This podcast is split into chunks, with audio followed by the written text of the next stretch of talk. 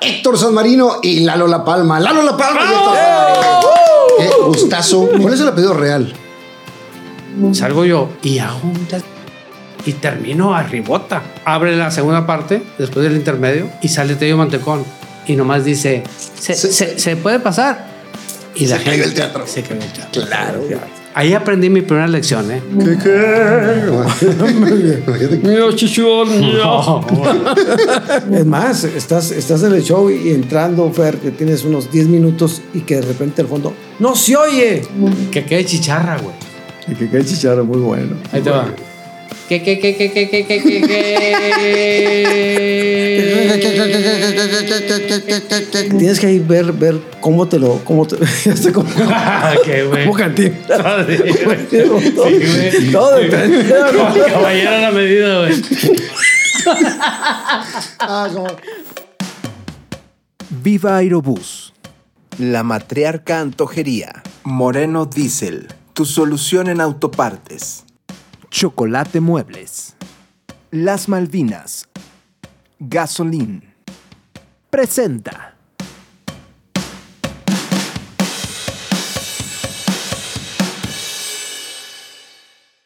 Y el día de hoy, Fernando Lozano presenta a Héctor San Marino y Lalo La Palma. Lalo La Palma y Héctor San Marino. Qué gustazo Palito. tener a dos masters, masters, masters de la comedia. Porque cada que estamos aquí con, con algún invitado de la comedia y le digo, ¿y quién estaba? No, yo siempre Héctor, Lalo, Héctor, Lalo. Todos los mencionan. Porque pues todos los comediantes vienen de esa, de esa fracción. ¿Cómo están? Pues muy bien, fíjate, agradeciéndote mucho esta invitación porque, pues normalmente uno, tú sabes, no vas, te- trabajas en los escenarios, en fiestas, qué sé yo, ¿verdad? Pero es muy bonito cuando alguien viene y, y- y te invita a una entrevista, es padrísimo. Y contigo, pues mejor, ¿no? Y sobre todo por la historia que tienen, porque son literal de los iniciadores de, de la comedia en, en Monterrey y, y historias tienen para la vida. Entonces vámonos a los inicios. ¿Dónde nacen? Bueno, eh, en Monterrey, Nuevo León, en, la, en Conchita, la maternidad Conchita, yo creo que era la, la única que había en ese entonces, yo, Yo, creo. yo también salí de la conchita. Sí, digo, de mi pues, mamá. Y este, y pues ahí nacimos en Monterrey, digo, aquí en Monterrey, en la Conchita, y luego nos fuimos a vivir a un lugar precioso, ahí por Villagrán y Treviño. Y Treviño, pues eh, supuestamente en aquella época le decían el París de noche. Ok. la, la calle Villagrán, porque fíjate, había cuatro cines, ¿no? Había cantinas Para la vida. para la vida, ¿verdad? entonces había mucho movimiento, los- los- los- en las noches era mucho movimiento, era la gente, yo, yo recuerdo que decían que era el París de noche, porque era, olvídate, la noche era un show. ¿verdad? Y luego ya en los 90, 2000, 2010, pa- eh, ya Villagrán estaba bastante. No, ya estaba así, sí, ya, ya. Y era un bosque. Ya estaban las parisienses ahí, en todo lo que daba. Era un bosque, había muchos osos. ¿sí? ¿Quién, es, ¿Quién es mayor? Los dos. qué, qué? Estamos. No, Lalo es, es mayor, Lalo. Es, este, es mi hermana Irma, Lalo. Luego Diana, mi hermana Diana, y luego yo. Tú eres el más chavito. Yo soy el más chavito, el que ya, el coyotito que dicen. Sí, ¿cómo no? Sí, sí, sí. Entonces, ¿cuántos se llevan? Eh, Pues como unos cinco años por ahí, ¿no? ver, seis años. Seis años. Sí, seis años. Y digo, ya, ya llega un momento en que la edad es lo de menos, ¿verdad? Pero en ese entonces, cuando están creciendo, seis años sí es diferencia. Sí, es, mucha, es, es una buena diferencia, una buena diferencia. Pero fíjate que a mí, decir una cosa en lo personal. A mí nunca me dicen, San Marino, ¿cómo estás? En la calle. Lalo, Lalo. Neta. Siempre. Y yo ya, ya nos digo, Ya no, no, tú no fíjate, ya, no, no, No. es mi hermana, fíjate que yo, que no sé qué, y así, ¿me entiendes? Pero siempre, nunca me han dicho, San Marino, La Palma, Lalo, ya". siempre, güey. ¿Cuál es el apellido real? No se puede decir. Neta. Nunca lo han dicho. No. Ay, sí. Ay, como, el san- como el santo. Como el santo. Es la, es la identidad secreta. Sí, sí, sí. Sí, está sí, bien. Sí, sí. Es, es parte de... Eh, ¿A qué se dedicaba la familia?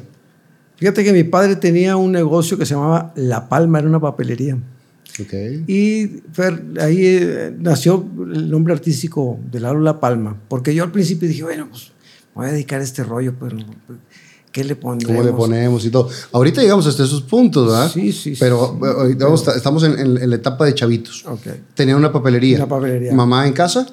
No, mamá También también, trabajaba. trabajaba ahí en la papelería. Teníamos una tía que estaba también apoyando y pues ahí en Villagrán se, se inició la, la papelería. Tenía una, una papelería, un, un restaurante y una imprenta de invitaciones para tarjetas de, de presentación y pues también invitaciones de todo. Tenía, hacía papá este, ahí también en la, en la- Y nosotros de chavillos pues trabajamos ahí en la tienda.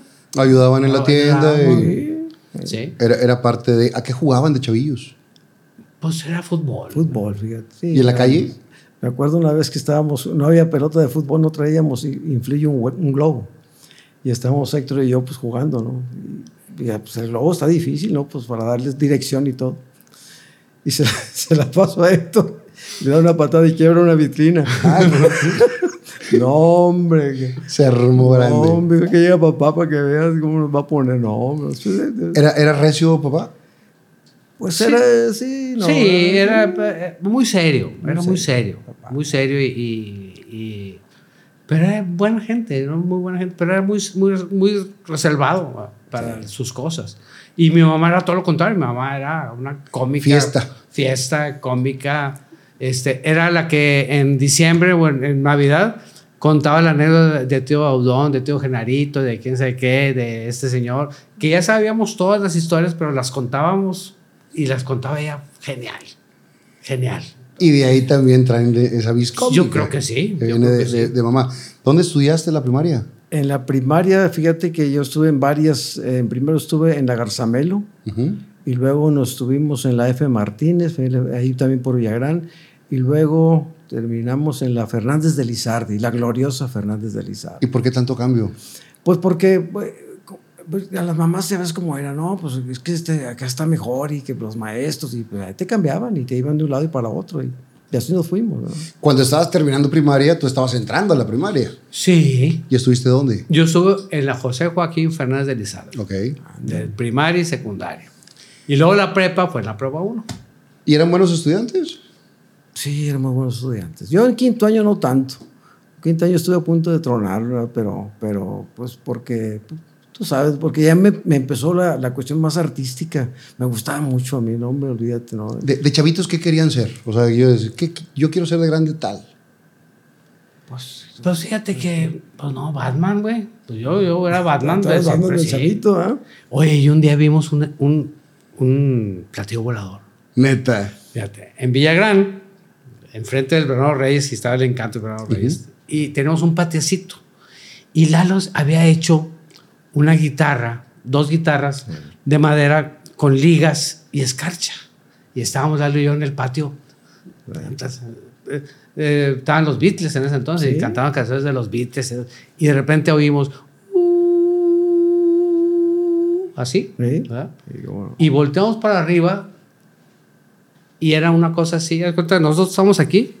Como esta mesa. y, y- y pasó así. A unos 40 metros. Más o Co- menos. ¿Cómo de qué tamaño? Pues eh, yo alcancé a ver focos Ujú. rojos, azules, Sí. pero, pero, pero, haz cuenta que el asado abierto así de este tamaño, así. Y pasó, ah, y nosotros, uh, uh, uh, Fríos. Pues sí. Y no dijimos nada. Ay, salimos a la, a la calle, pero ya no lo vimos. Y nunca dijimos nada. Seguimos jugando y cantando. Al pasar los años le dije a Lalo, Lalo, ¿te acuerdas un día de las guitarras? Y, pasó, sigo, sí. Era un, era un platillo volador. Y era un platillo volador. O sea, yo lo vi. Nadie te lo platica. ¿Qué edad tenías más o menos? Pues yo creo que unos, yo unos 14 años, yo creo. Y unos ocho. Yo, unos ocho. O sea, pero no fue imaginación, no fue nada. Lo vieron los dos. La verdad, Fer, no es imaginación. La verdad, lo vimos. Aquí, aquí platicó Tatiana. La mamá de Tatiana, mi tía Ah, Ana Perla, es, es avistadora de ovnis. Son, son que tienen un ovni club. Y entonces hacen, hacen como por, guardias. cumbre- que por cumbres Ajá, y hacen guardias para ver y demás. Pero platicó una historia que un día eh, ella vio un platillo eh, volador también, un ovni. Y ahorita estamos en una época donde han aparecido muchos objetos en, Sí. en el cielo. ¿Ustedes creen que puede haber vida en otros planetas? Yo sí. Yo creo que sí. Yo sí. Lo aseguro. Digo, está canijo que estemos solos nosotros. Sí, es demasiado para, ser- para estar solos, Sí, ¿no? sí, sí, es demasiada tienda, muchas cosas. Tiene que haber alguien. Pero estarán más avanzados que nosotros. Pues si llegaron hasta aquí, yo creo que sí. Digo, también nosotros llegamos para allá, pero a lo mejor no los vemos. A, a lo mejor ellos- es que normalmente los imaginamos como en las películas, ¿no? Como los ponen las películas. Eh, los platillos voladores como E.T. o como ese tipo de... Los invasores, el programa. ¿Te acuerdas de lo? Yo me acuerdo de los invasores de Nuevo León nomás. de- No, pero había un programa, de los invasores que, que ya estaban entre nosotros los, vampi- los vampiros, los marcianos. Pero ¿cómo los podías detectar? Porque tenían el dedo así, no lo podían doblar. Entonces el chavo, el, el marciano, "Ah, es marciano. No, está tomando con estilo. Está tomando una ice. Pero ah, sí, era así el dedo. Sí, sí, sí, sí. Y, no- y no podía, eh, David Vincent los ha visto, era el, el protagonista. Pero si lo matabas, se desintegraban. Ok. No me dejaban una mancha, ni ropa ni nada, entonces no podía decir No él. había manera de, de comprobar que había o no había. Una- Sí está cañón ese tema, digo, es para, para investigación y demás, pero pues ahí está Maussan, cuánto tiempo no ha buscado el fenómeno. Sí. Es muy Total, interesante. Hasta después lo, lo platicaron eso entre ustedes Sí, fíjate, bien raro. y nunca más. No, pues digo, nos, nos acordamos de esa anécdota, Cuando, pero. hay, cuando hay oportunidad lo decimos, pero pues mucha gente, como, como se ha hablado tanto, Sí, cada quien tendrá su opinión, ¿no? Exacto, cada quien, pero a mí, a mí, a mí en lo particular me, me, me quedó una huella bien importante, ¿sabes? Fíjate, al, al verlo. Si esa misma historia me la platica Burgos en el 2000, digo, no, no te creo nada. como No, no, no. Está, más complicado.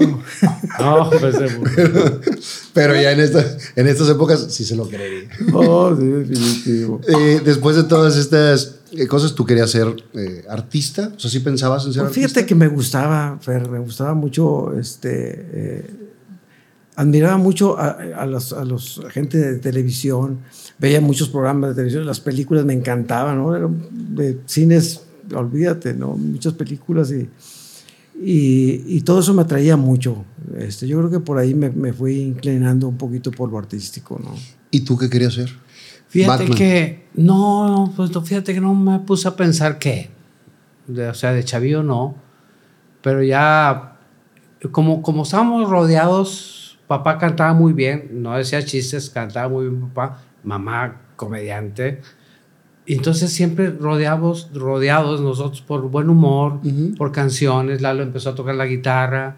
Era una guitarra que estaba ahí en, en el cuarto y yo también empecé con guitarra fácil que comprabas la- y así le pisabas y así, y así, y así.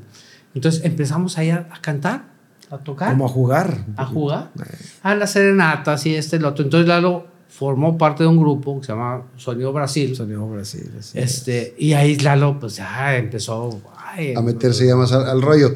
Se van a la, a la prepa, cada uno, tú ya estás, cuando estás en prepa, ya estás en carrera, me imagino. Sí, también. Eh, ¿qué- ¿Estudiaste? Ciencias de la comunicación. ¿Por qué elegí ciencias de la comunicación? Por lo mismo, Fer, dije yo. es de lo la más afín. Va, exactamente. Y, y nombre padrísimo. Una, una época muy especial. ¿En dónde estuviste? En la UDEM. En lo de... Y después en la UR. No, no, pero padrísimo. Esa época inolvidable. Sí, cómo no. ¿Y quién del- de los compañeros siguió en el medio y así? De los compañeros, pues mira, a, a nosotros nos tocó mucha gente de la, en la UR.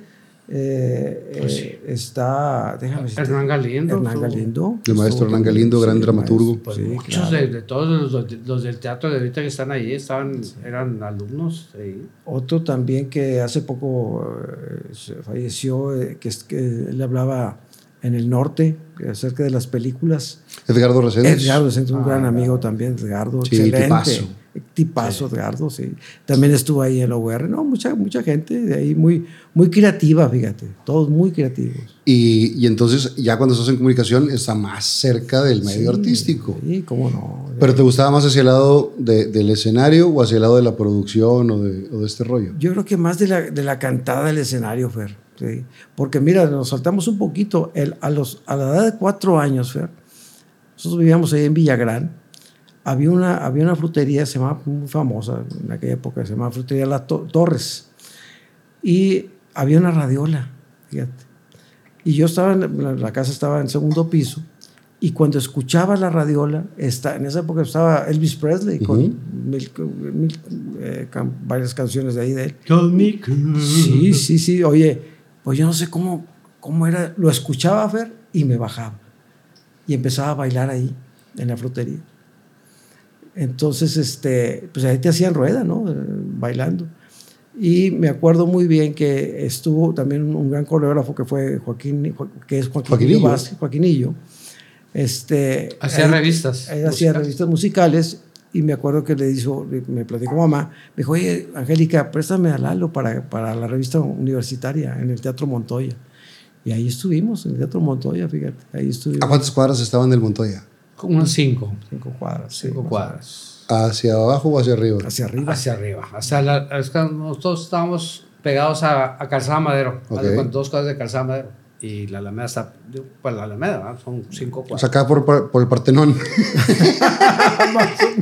Una cuadra antes. sí, sí. por el Partenón, Givenchy, Tangalay, ¿por cuál? de- Haz de cuenta por ahí. Haz de cuenta por ahí. Oye, también, yo, Oye, una, vamos a un. Vamos. A mediodía.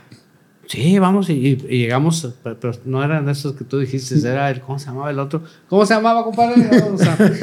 Bueno, a mediodía, sí, güey, a mediodía. ¿Y el Una- fantasma? Una de la tarde, güey. Oye, lleno. Oye, qué desmadre, qué ma- A tres turnos. O sea, O sea, 24-7. Sí. Dije, "Oye, ¿cómo era una de la tarde y la gente? Jalaba más que fundidora. Sí, en la noche y todo, está, todo oscuro y de noche, oye. Digo, acá más arriba está el Matehuala, ¿verdad? Que también. El Matehuala, ah, pero sí, pues pagando por Calzada Madero. Sí, cómo no, qué Me han dicho, yo, yo la verdad es que soy recolector de historias de mis amistades. Sí. Y ahí es donde. ¿Qué sienten ustedes ahora que crecieron en ese barrio y ven o van por esa calle y ven todo lleno de, de, de bares, tuburios y demás? Fíjate que ahorita ya no. Ya no. Ya está todo, está todo cerrado. Todo ya está todo comprado. Ya no hay todas esas cosas. Este, porque creo que van a ser un complejo muy padre de edificios y de Hoteles. y todo hoteles, eso, edificios y todo. ¿eh? Ya Todo empezaron. Lo que es, Ya empezaron ya por Colón a, a cambiarlo. Ahí en Colón hay un, un complejo de departamentos muy grande. Entonces, toda la arena Monterrey, digo, la arena Coliseo, todo ese cuento, todo, supuestamente van a ser todo nuevo. Digo, como en las grandes capitales, ¿no? Que primero el centro es lo, lo que está, después se va vaciando, se llena de negocios, después se vacían los negocios y regresa eh, eh, la- las empresas a invertirle al- a, los centros de la ciudad. Exacto. Y, y es donde vemos en Estados Unidos, en cualquier lado, que el, el, sound- el downtown pues vuelve a, a resurgir. Eh, ¿Cuándo, después de, de la carrera, cuál es tu primer chamba? Fíjate que en la antes de la carrera yo ya había, ya había estado trabajando en, en el grupo musical. Primero, ¿A qué edad?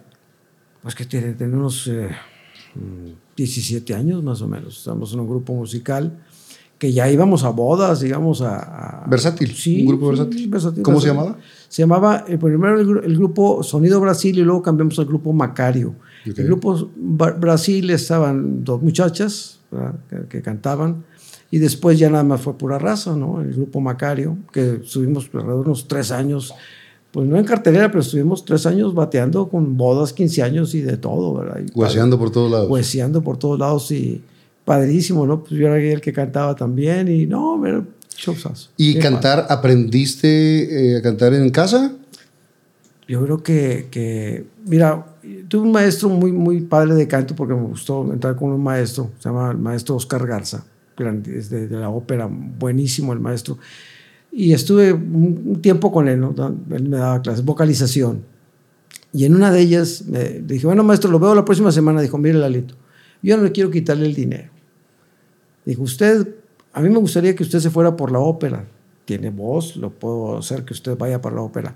Pero a usted le gusta mucho lo popular. Entonces, pues, este, ya yo creo que, ¿para qué le quito el dinero? Usted canta, usted nació cantando, tiene buena voz. Entonces, pues, ¿Ya te dio técnica? ya dio técnica. Así es que, pues, mire, a- adelante y que le vaya muy bien. Yo quisiera verlo en unos teatros en la ópera, pero si usted quiere otra cosa de, de- de- de popular, pues adelante. Así Imagínate quedó. cómo hubiera sido así en, en un auditorio, eh, en, la, en la ópera de Sydney House. ¿Qué, qué? Imagínate. Mira, chichón, mira. ¿Y tú cómo empiezas en el medio? Fíjate que este, Cuando estaba en el grupo, ¿tú qué estabas haciendo? yo, bueno, yo empecé con la primera vez en secundaria eh, había, hicimos un grupo, do- dos niñas, Carlos Gómez, no sé si has oído, Carlos Gómez y yo. Estuvimos los Carlos, cuatro. el que estuvo en Acción Cívica, el de Canal 28. Exactamente, exactamente. Sí, claro. le Estuvimos juntos en la, en la primaria y secundaria. Y luego un chavo, Ubaldo se llamaba el chavo, este, tocaba la guitarra y la armónica. Y, nos- y hizo un grupo los cuatro, los, los, los, los cinco. Y cantábamos en bodas y cantábamos en, en- en reuniones, pero nada más es, eh, media hora, 45 minutos. Y salimos en la tele, fuimos al canal 3 de Monterrey en ese entonces, Ventana Juvenil. Uh, Hace ya buen rato. Y pues salíamos ahí cantando, ¿verdad?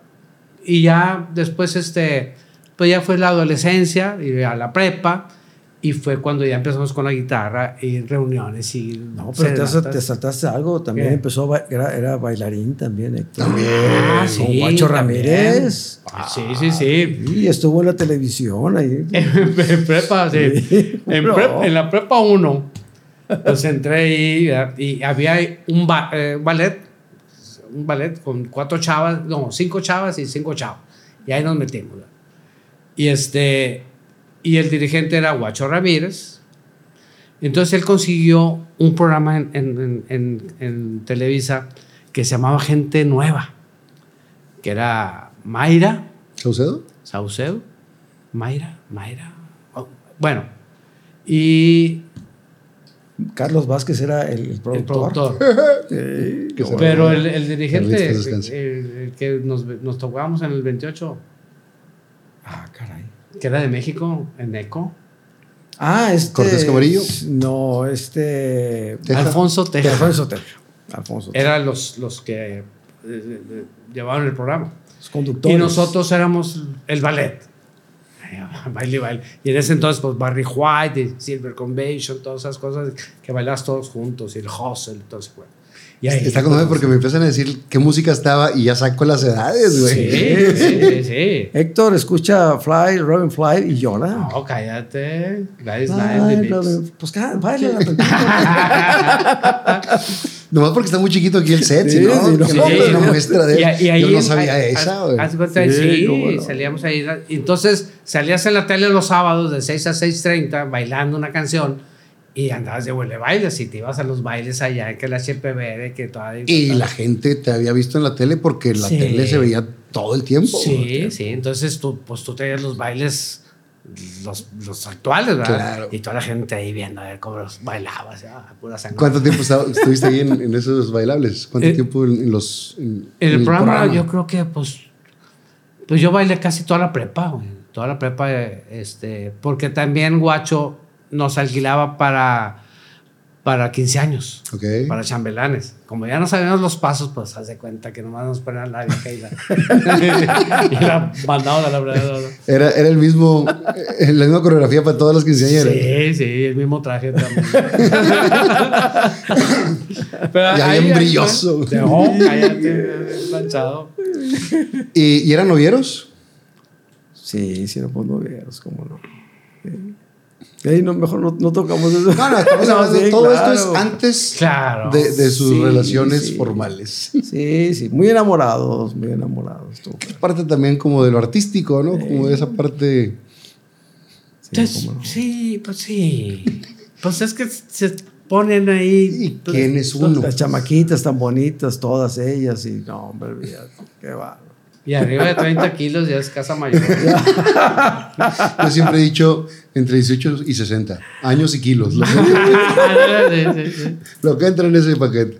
No, no, digo, nomás que sea mayor de edad, eso siempre. Eh, ¿Cómo empieza el rollo de la comedia? ¿Sigues en el grupo este? Que incluso fuiste alguna vez a, a Mira bonito. Sí, ah, de, hecho platicábamos acerca ahorita, eh, antes de empezar el programa, este, nos tocó que, que tu papá nos haya invitado, don Rómulo, y pues ir al programa de don Rómulo era padrísimo, eh, porque era, pues todo el mundo lo veía, ¿no? Tú Y ya sabes. salía Jale también. Eh, sí, claro, no, olvídate. Y aparte, pues era muy, era, era un estatus muy bonito llegar ahí al programa. Entonces nos, nos, nos invitaron, ahí estuvimos. De hecho, cuando terminamos de, de- de- en ese programa, al terminar nos dijo, tu papá dijo, oigan, ¿por qué no van al fórum? Porque era el dueño del fórum. Entonces, vayan al foro, hombre, yo los invito a que vayan. No, no recuerdo muy bien si llegamos a ir o no, ¿verdad? Pero pues este, cordialmente nos invitó tu papá, fíjate, me acuerdo también. Y ustedes iban al foro también como, como espectadores. Sí, claro. Sí, cómo no. Pues es que ver, ver a Tello Montecón y ver a, a los. Fíjate que. porque- Mirto. eh, Mirto. Es que ver esos artistas, verlos ahí, yo siento yo que era, era un arte. eh, Era el arte de ellos. Era, te- tenían ese viscómico, ¿verdad? Y verlos en vivo, pues, no, fíjate, será una Y un, cosa. y un oficio enorme de todos los que estaban ahí. Increíble. Fíjate, yo tengo una anécdota. Cuando estaba yo en el rincón del Vertico y empezando los primeros y empezamos ya en la comedia y luego me tocó con Javier López, que fue mi primer representante, excelente, y me consiguió, luego, jale, órale, vente, vamos a jalar y... y- Con y una este- pequeña comisión del 75%. No, no, no, pero sí, una, una- una comisión, pero muy bien, muy bien, soy Javier. Y me dice, Héctor, vamos a ir al Teatro Landa. Y necesito que le eches todas las ganas. Sí, pues sí, claro. Porque va a cumplir 50 años de la comedia Tello Mantecón. Dije, ay, pues qué padre. ¿verdad? Oye, dos funciones. Y salgo yo, para cerrar la primera parte, salgo yo y hago un desmadre y termino a ribota y el intermedio. Y llego yo y me dice Javier, excelente, hombre, con madre, vas a ver, sí, qué bruto, muy bien. Le pusiste a todos. Ah, bueno. Abre la segunda parte, después del intermedio, y sale Tello Mantecón. Y nomás dice, ¿se, Se- se- se puede pasar? Y la Se cayó gente- el teatro. Se cayó el teatro. Claro. Y dije yo, no puede ser posible. O sea, ahí aprendí mi primera lección, ¿eh? O sea, no te creas tanto, porque mira nomás el Señor. Claro. No se puede comparar nada de todo lo que ha vivido el Señor. Y aparte, este, co- eh, compartimos con Camerino. Entonces estuvimos platicando un buen rato. Y aparte conocía, porque él vivía por ahí, por Villagrán. vivía a la vuelta, por, por donde vivíamos nosotros, vivía a la vuelta. Estamos hablando como del 8-3, 8-4 por ahí. Mm, o más atrás también. Bueno, cuando pasó eso, sí. Sí, porque, porque el Teatro de la Banda sí eso es en los principios de los 80. Sí, sí. Pero. Y Tello se retira del programa con mi papá en el 83. Sí, Por- yo creo por- por esa, por- por esa, por esa fecha. sí, En, en marzo del 83 cumple 10 años, mira qué bonito. Y ahí Tello decide retirarse. Y hacen un programa especial desde el Gimnasio Nuevo León, que era la despedida de Tello, Sí. y que llegaba Cascarita. Cascarita, otro gran comediante que venía de la Ciudad de México, también con todo el oficio. Y, y bueno, desgraciadamente no hay tanta, tantos videos de, de Tello. Sí. Hay muchos de, de Cascarita con, con mi jefe, y, pero hay muy pocos de Tello porque no se guardaba tanto material. Sí, cierto. Pero, Fíjate, ese pues, día. Los dos unas pistolas. Sí, ese día hubo dos funciones. Y él cerraba la función, lógicamente. ¿verdad? Claro. Bueno, en la primera función pasó eso. En la segunda función pasó lo mismo. Nomás salió. Pero hizo tu sketch. Con cachita, era cachita. ¿verdad? Pero hizo un sketch en la, en la tarde y otro, otro sketch en la noche. Pero así de repente, tan- así, así lo va a hacer, así, sí, sí, ta, ta. Y dije yo, no, hijo eso, qué padre. Y los dos estuvo bruto. La improvisación ahí. Y aparte, salía otra persona ahí y veo yo un viejito, flaquito, vestido de chapulín colorado. Y lo paran de cabeza y empieza a tocar los Ajá. ti, El botellófono. Pero de cabeza, Campita. campita. Claro. El, el abuelo de, de los De los, payasónicos. de los payasos y de los campa. Y dije yo, no puede ser. O sea, lo, tenía no sé cuántos, 80, 90 años, no sé. Lo que pasa es que Campita eh, se, ve- se veía grande desde más joven. Ah, ok. Así como Carlitos Espejel siempre se quedó con cara de chiquito. Ah, sí. Campita, porque yo trabajé con Campita a finales de los 90 eh, en una obra de teatro con, con N. Delgado y seguía con una energía el señor. Y, se Increíble. paraba de cabeza en una silla. Y, artistas de carpa con todo el oficio. Sí, señor. Muy cañón. Sí, señor. Y digo, qué, qué padre que, que se re- recuerde porque muchas veces nos olvidamos, ¿no? Y creemos que nada más lo nuevo, cuando ellos tenían toda la historia. Toda la historia. Eh, pero ¿cómo llega esta parte? Los dos estaban en la música. ¿Cómo empieza la parte de la comedia? Fíjate que, bueno, mi hermana, mi hermana Diana. Diana, este, estaba de muy, de, muy de moda un lugar aquí en Monterrey, se llamaba El Sapo Cancionero. Sí. Está por Hidalgo. Y Diana me dice, oye, vamos, este, porque para que me dejen llegar tarde a, mi, a la casa, pues ve tú. El chaperón. Y dije, pues sí, voy, pero tú me pagas las cheves. Ah, sí, bueno, pues órale. no sabía lo que Sí, decía. le salió más caro. Oye, Se arrepintió esa noche. y está- sale un grupo, el grupo Tepeu se llamaba, de México, venía de México. Y, y conoció al cantante y se enamoraron, fueron novios y se fue a México allá, allá, a vivir. Y cantando en peñas, acompañado del esposo. ¿va? Y mi mamá, vénganse para acá y pongan un negocio. Y vénganse para acá y pongan un negocio. Están tus hermanos aquí que no hacen nada, nomás están cantando. Y pues órale, hombre. ta- Total, juntaron una lanita y se vinieron y pusieron el rincón del Vertico. En Avenida Revolución, En Avenida Revolución. Sí. a la altura más o menos como del Skateland. Es- es- Skyland, la otra cuadra. Ujú. Ahí estaba en un, en un En rinconcito. En, en un rinconcito muy bonito. Sí, sí. Eh, Esto lo están abriendo en el 70 y qué. 79. 79. En noviembre del 79. Lo abren como una peña. como una peña. Y ahí, antes, eh, el lugar antes se llamaba Los Comerciales.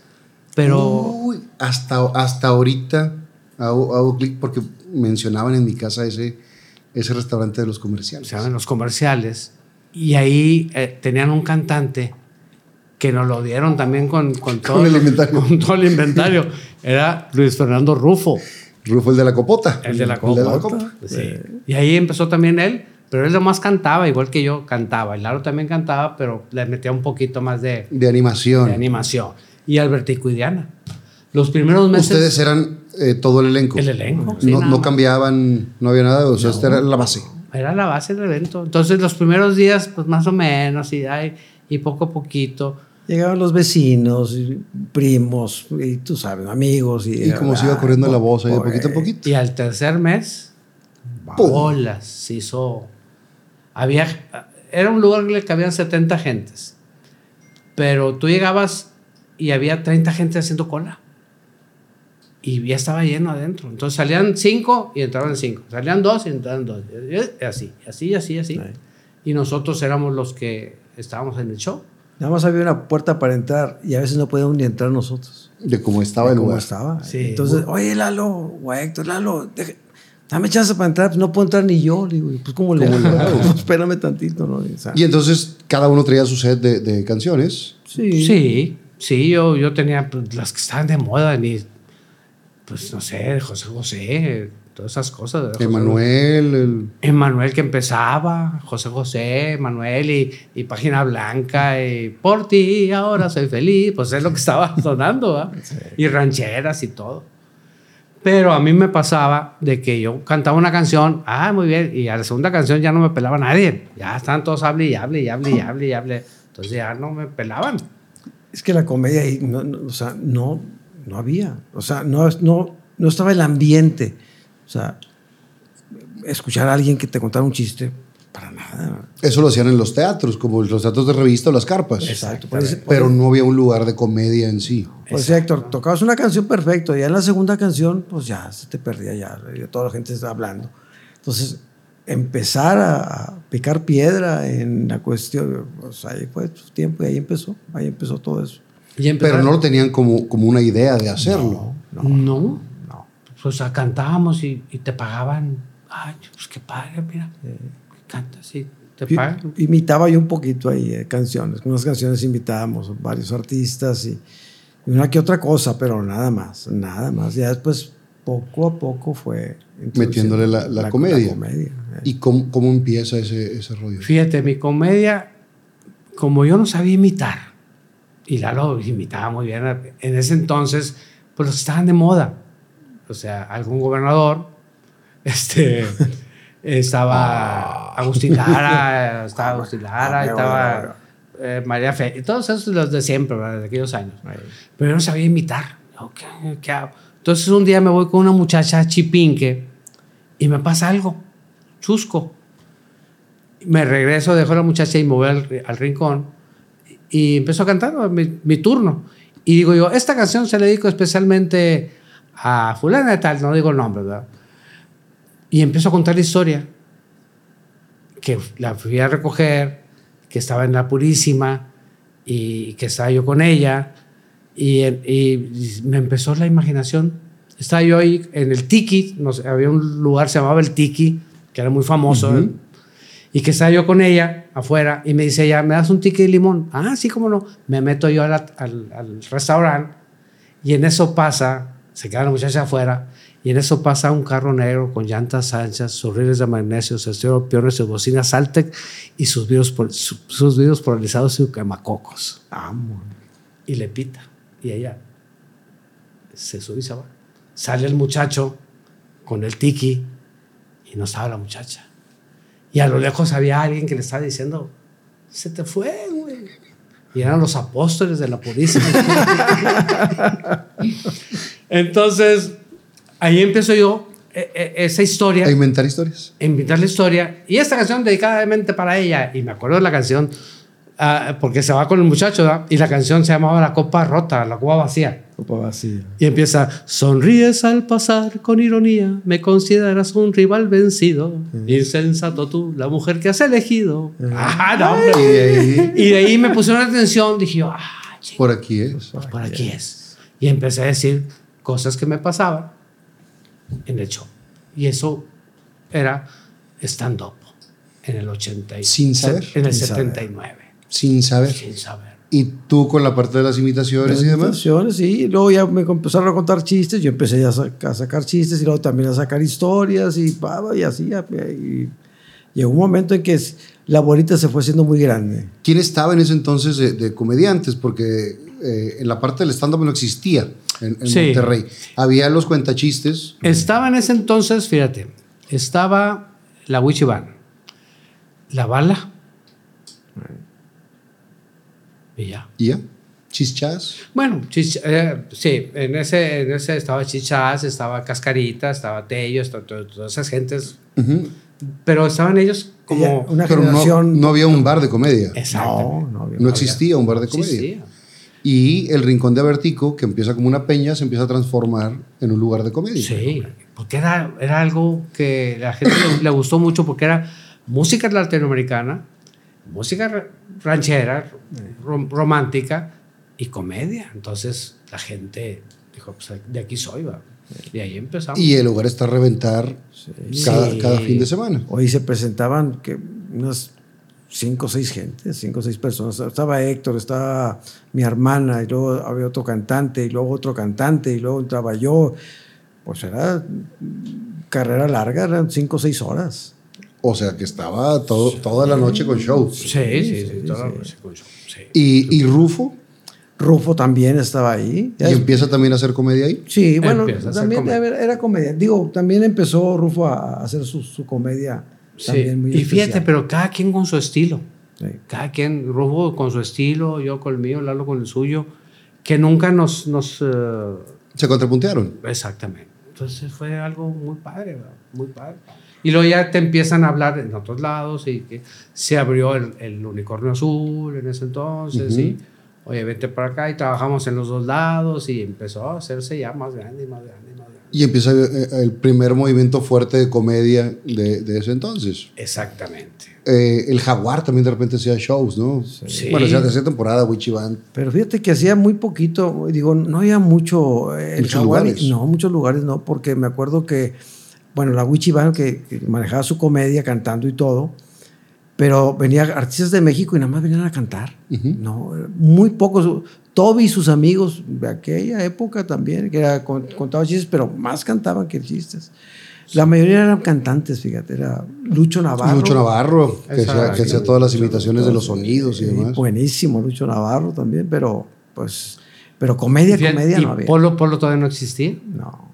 Polo, Polo, bueno, a lo mejor sí en México, pero no se ha dado a conocer tan fuerte a nivel hasta nacional. Que, hasta después que entraron los cassettes, ¿no? Sí, yo me acuerdo de él cuando, lo- cuando el programa de en vivo, ¿te acuerdas que era en la noche? Con Ricardo Rocha. Y ahí empezó, empezó a salir él. Y ah, canijo, muy bueno, muy bueno, muy bueno, muy bueno. Y luego ya empezó a sus giras y ahí es donde ya empezó a hacerse fuerte él. ¿Qué pasa con el Rincón del Vertico?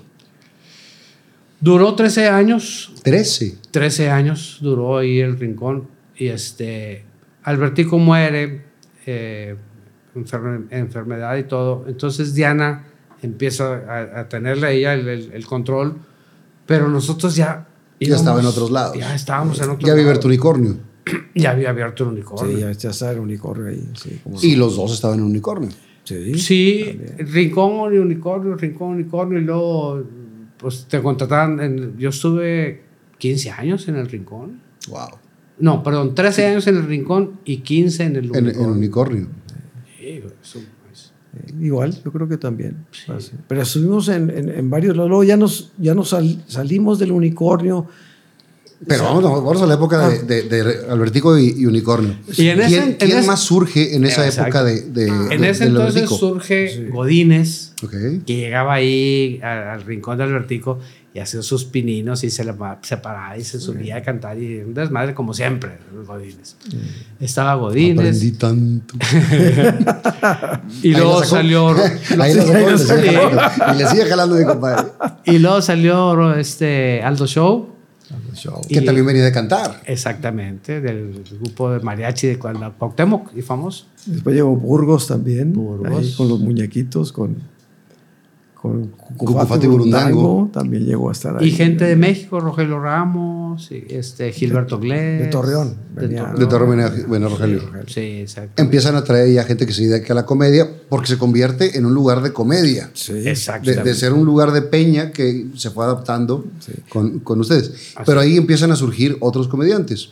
Antes, estamos hablando antes de que, de que empiece eh, el unicornio. exactamente Y ya cuando se va al unicornio, ¿con qué- ¿quiénes estaban? Estaba el conde de Agualeguas, los que ahorita dijimos, el Con conde de. Agualeguas y las gentes que estaban afuera, Rogelio Ramos y... ¿El y- camaleón? El camaleón Sí, estaba también, también. a los inicios, pero él se fue a México. Y allá ya después ya no, Ramiro Alejandro, sí, exacto. Cantaba muy bien, muy buena onda, y invitaba bien, muy bien. Pero le perdimos la huella, se fue a México y ya, ya no supimos ni qué pasaría. Porque también él. tenía su comedia, pero también este, Era un showman. Sí, un Sí, showman. era- Sí. Dominaba varios instrumentos. Instrumentos. Muy bien. Es un show muy, muy padre, muy fino, muy, Sí, muy a toda. eh, sí. cómo no. sí, muy bien, muy padre. Eh, ustedes son líderes de ese movimiento porque, porque arrancan con, con esta parte. Están durante mucho tiempo en el unicornio y ya se empieza a consolidar los bares de comedia. Exactamente. Eh, ¿Por qué se van de unicornio? pues fíjate que llegó un momento en que Es que iban llegando, iban llegando Más y más más. y más. Entonces, pues llega un momento en que ya tantos años, pues ya ibas a otros lados y dices, bueno, pues ¿por qué no irnos a otros lados? Y la gente que, que porque aunque tú, tú no lo veas así, estabas ocupando un espacio ahí para que llegara más gente, ¿no? Porque era- entonces, pues es bueno, ¿no? También sanear y, y salirte, ¿no? Y buscar por otros lados. Y ahí fue que, pues después nos fuimos al, al Jaguar, ahí estuvimos en el Jaguar también, en el nos Gran nos Plaza. habían- en el Jaguar nos habían invitado para un mes y nos quedamos cinco años.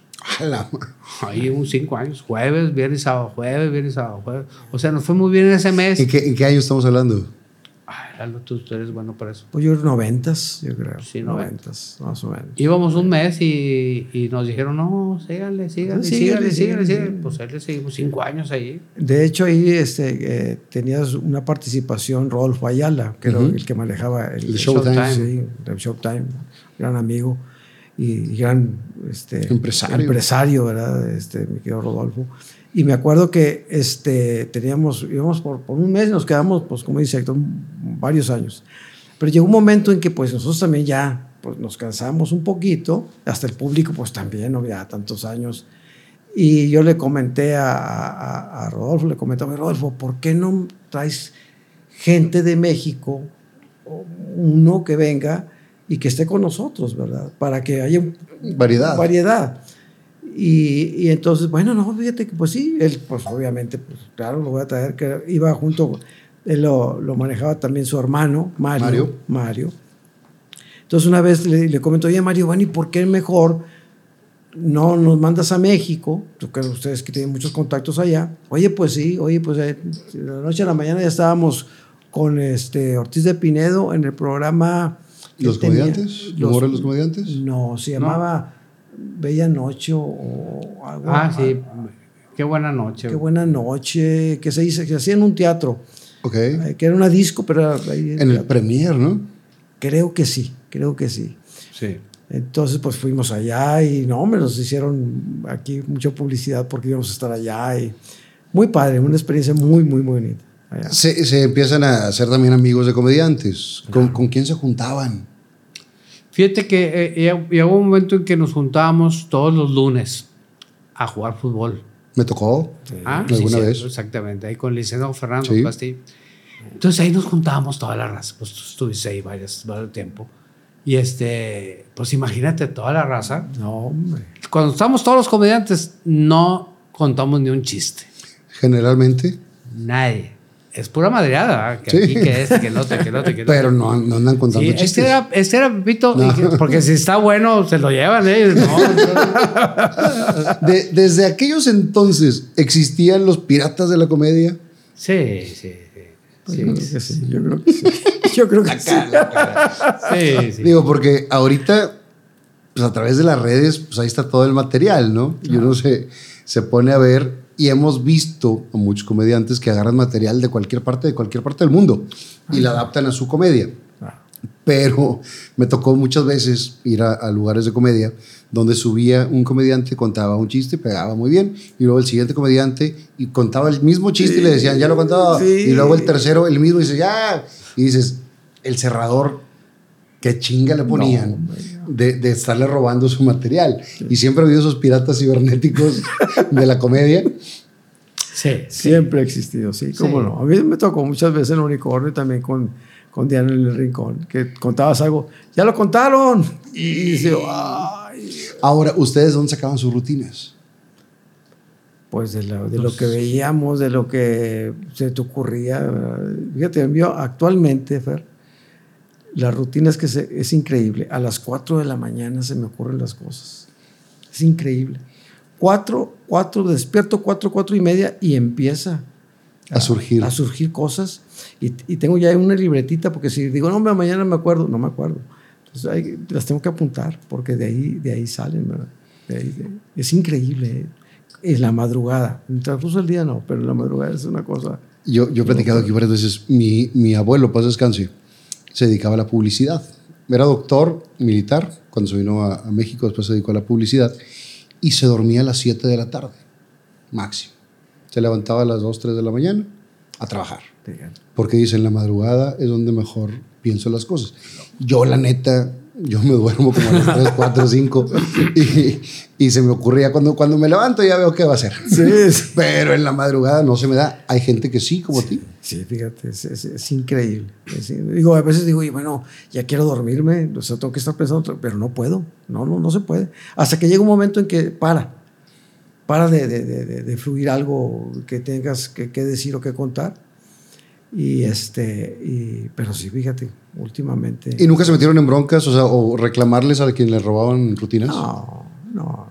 No, no, no, nunca les. Porque mira, yo creo que el chiste es, de- es, de- es para todos, dependiendo cómo lo cuentas tú.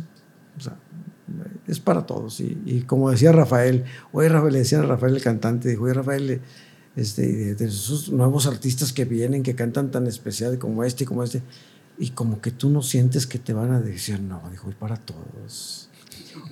¿Qué, qué? ¿Cómo dijo? Es para todos. ¿Qué- qué- No, un día, fíjate, con una anécdota de Burgos. Yo compraba. Empezando en el rincón, ya traía la de suéltame, las pinches balas, y hasta ahorita. Suéltame las pies. No, yo compré- compraba mis trajes en una tienda en McAllen que se llamaba O3. Ujú. Muy famosa, ya no cómo no. está, ya no existe. Pero haz de cuenta que en ese entonces el saco, camisa, corbata, calcetines y todo el traje compré 100 dólares en ese entonces. Y eran muchos estilos muy padres. Entonces, pues si ibas a McAllen, como podías ir, oye, hombre, está muy barato. Y yo traía un traje, me compré un traje color verde militar. Yo me acuerdo de ese traje. Con hombreras todavía. Sí, bien bonito traje, bien bonito. Y estábamos jalando y Burgos, oye, ¿está con mal traje? güey?" Sí, sí, está con mal traje. ¿Dónde lo compraste, güey? Hombre, en O3, se llama O3, se llama, ahí en McAllen, ahí está. Ah, no, está con madre. Y yo, pues sí. La otra semana, igual el traje, güey. Y yo, güey, no había otro color. Oh, es que me gustó de la madre ese. Sí, güey, pero pues, entras tú primero que yo, güey. Y yo tengo que quitarme el saco para salir así. No, hombre, hijo de la chica. Y nos reímos ahorita de madre, güey. ¿De dónde sale ese estilo de, de los... Porque eran comediantes de traje. Sí. Sí, fíjate que. Pues no sé, porque, o sea, no sé. Bueno, porque a la- Se usaba así, ¿no? Pues no, yo creo que pues, pues vas a estar en un escenario, pues no te vas a poner camisa y, y- puede ser, ahorita ya, ahorita Ahorita ya hemos visto todo tipo de cosas. hasta en chones puede salir, ¿verdad? Pero en esa, pues no sé. En, esa En ese época, entonces era la. Pues sí, que claro. tenías que estar. Porque veías a quien a José José, veías a todos con traje. esas gentes, ¿verdad? Y hubo una bola de comedia donde se vestían de traje. Aldo Show, Re- Rogelio Ramos, que son los que vienen de, despuesito de ustedes, que, que siguieron con ese estilo Sí. elegante. Burgos se presentaba con traje. Sí. Ya, ahorita es una mamada, pero. o sea, no, ahorita se viste pantalón de mezclilla, sus Sí. camisas y está con madre. Y- ya su estilo. Y casi todos, ¿eh? Ahorita se visten así. Yo he visto mezclilla y un saco. Mezclilla y un saco y así, ¿me entiendes? Pero antes era. era Traje Era más formal. Sí, era más formal. La corbata, pues no, no te podía faltar. Tener nombre. ¿Cuántas corbatas tenía? No, chico. Yo me acuerdo, y se lo dije aquí a, a Aldo, yo me enteraba cuando estaba yo de, de cliente en unicornio, yo me enteraba cuando llegaba Aldo porque olía todo el unicornio a su loción. A su loción. Se ponía de a madre. Entonces cada que llegaba, eh, todo se, se, se impregnaba y dice, ya llegó este güey. Y, y bueno, con esas historias, muchísimas, todas las que se acuerden de, de sus comediantes amigos, to- todas, cuéntenlas. Y en, y en ese entonces, fíjate, en ese entonces éramos pues como unos 8 o 10 comediantes. Ahorita hace poquito hicieron una cuenta, creo que hay 250, 285 comediantes aquí en Monterrey. Hay más que Oxos ya. Sí. Y la bronca es esa. Eh, a- a- afortunadamente con las redes, pues hay mucha difusión para todos, pero no hay tantos lugares que alberguen a tantos comediantes. Exactamente. sí. Y en ese entonces, pues se peleaban los lugares los comediantes. O sea, los lugares se peleaban para que fueras a tu lugar de comedia porque no había muchas opciones donde presentarte. Y no había, no, eh, volviendo a lo mismo, Fer, o sea, no había, me acuerdo que, que te acuerdas, Héctor, que llegaba diciembre, Fer, posadas. No, uno, uno no quería que llegara, yo no quería que llegara de diciembre, por tanto trabajo que había. Llegó, un- Héctor llegó a tener, ¿qué? Ocho posadas diarias, O- una en ocho- un día. ocho- o ocho en diez, un o día. cuánto, ocho. Ocho, no. Ocho en un día. en un día. Es el, el récord, no sé si ahorita ya lo rompieron, pero el récord era del unicornio azul. Empecé a la una de la tarde y terminé a las dos y media de la mañana. Pero había dos grupos, uno en un lugar y el otro ya esperándome. Y cuando terminaba se pasaban al otro- y así. Al quinto show ya no me- Ya dije esto, no dije esto. Te Y en perdías. automático. Cabrón, pues sí, así, así fue. Oye, ¿ya lo contesto? ¿O no lo contestas? Ya estabas en el tercer eh, posada. Y, y aquí el asunto, lo más, lo más padre y difícil también, es de que en cada posada es un ambiente distinto. Entonces, no sabes qué te va a tocar. Si un público padrísimo o más o menos, o sea, no sabes. Entonces, hijo, o sea, no, no, no. no, No, no. sa- la gente, la gente es, no sabes qué, qué va a pasar. ¿Qué va a pasar? Eso es lo padre del negocio de uno, fíjate. Porque tú estás ahí es- esperando tu turno, ¿verdad? Y ves a la gente. Dices tú, bueno, pues mira, se ven. Y oyes las reacciones del que está ahorita ahí. Ah, fíjate, se ve participativa. Ah, qué buena onda.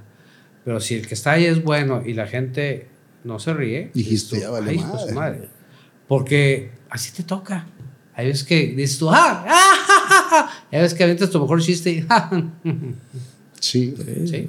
Y luego en las posadas, porque muchas, eh, muchas veces eh, está toda la planta o los trabajadores de la planta Sí, sí. que van y quieren agarrar el pedo y quieren divertirse y está el dueño ahí y entonces no se, no se sueltan porque está el dueño y es un rollo en las posadas Le- leer a la gente no, no está fácil ¿alguna vez le- les tocó así que dijeran puta qué mal me fue hoy?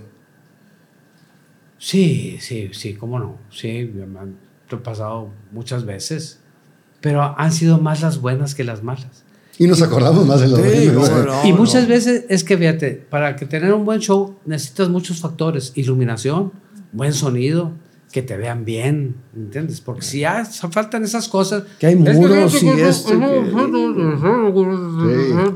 Ay, Sí, con un mal sonido ya no hay, no hay show. Estás perdido, estás perdido. Con un mal sonido estás perdido porque pues eh, uno entra con el público por medio de tu voz, por medio de lo que estás contando. Y si hay mal sonido, olvídate. Es más, estás, estás en el show y entrando, Fer, que tienes unos 10 minutos y que de repente al fondo, ¡no se oye! Y Y, y varias veces te lo tiran. Y no se oye. ¿Y pues, qué haces? Y no depende de ti, depende del, del audio, Son ¿no? Ingeniero. factores. Y yo decía, y qué raro, pues yo sí te oigo.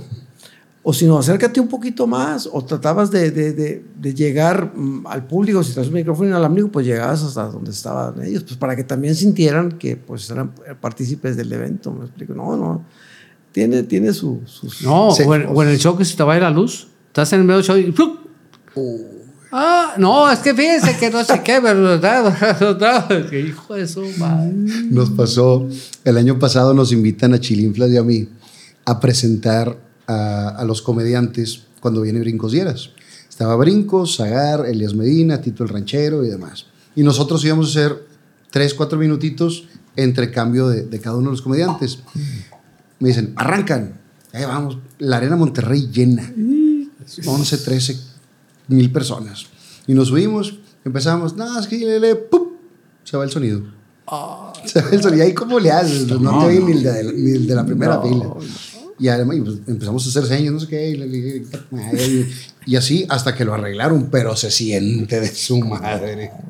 Se siente bien No, se gacho. siente bien gacho. Si con 100 personas que te pase eso, imagínate con... En la arena Monterrey. No. pues, Sí, los de arriba te ven como una madrecita, pero bueno, es parte, es parte del show. Se van haciendo del callo en el camino. Sí, claro. O sea, te vas haciendo, eh, entiendes al público cuando está bien, cuando está mal. También entiendes que no es bronca tuya, porque tú haces el mismo show siempre.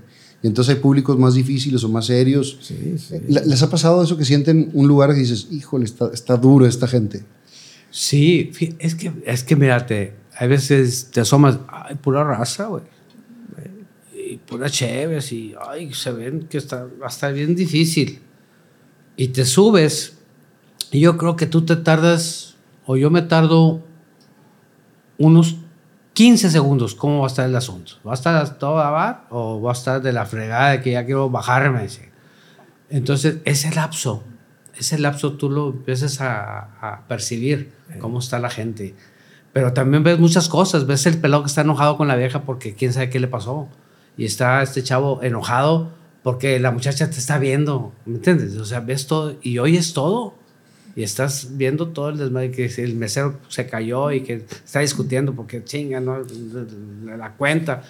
Pues suma, está, está- está muy loco, güey. O esos en las posadas o en los cumpleaños, en salones, que empiezas a trabajar y empieza la cena. Ay, Hijo de su madre, no, y tú por más que les dijiste, oiga, nada más, ahorita que ya 10 minutos antes de que termine, pues ya entre la cena. No, no. Y- que le dijiste, No. cuando esté dando show, cuando esté en el clímax, ahí empieza el Ahí, pedo. ahí empieza el desmadre. Ustedes jalaban mucho, eran referentes. ¿Quién les gustaba de los chavos que estaban en ese entonces? ¿Cómo trabajaba? Pues yo, mira, yo creo que yo, eh, yo respeto a todos, porque todos tienen algo. Sí, pero hay unos que no son tan buenos como otros y otros que son mucho mejor. Pues, pues ¿Quién, mira, quién- quién de los que sí te gustaba? Bueno, de, de aquesta época a mí siempre me gustó cómo trabajaba la bala, cómo trabajaba Rufo, este, por sus comedias, su forma de ser. Y actualmente también es que aprendes, aprendes. Yo, no- yo no estoy, eh, te puedo decir que nadie no, porque de todos aprendes, aunque sean malos, aunque sean malos, porque tienen algo. Porque, para empezar, subirte no es cualquier cosa. Sí. Para subirte hay que Hay que tener pantalones. pantalones. Para, Güey, yo tenía un amigo que era vecino mío. Y, y nos juntábamos, pues ya sabes, los tres vecinos recién la colonia y que llegan, llegan recién casados y los niños chiquitos y pues la carne asada. Y se juntan varias, varias casas, ¿verdad? Y a- había un amigo ahí, muy buen amigo, pero era muy bueno para la comedia, pero muy bueno. Imitaba, cantaba, brincaba en fiestas de casa. Y yo, yo me la pasaba, no, hombre, no puede ser posible, porque era muy, Tiene, chispa. Sí, tiene chispa. Y jode y jode. Súbeme a mí el unicornio, súbeme el unicornio. Pues cuando vayas, pues. Total, se, se organizaron la colonia. Ya iban todos con los esposos.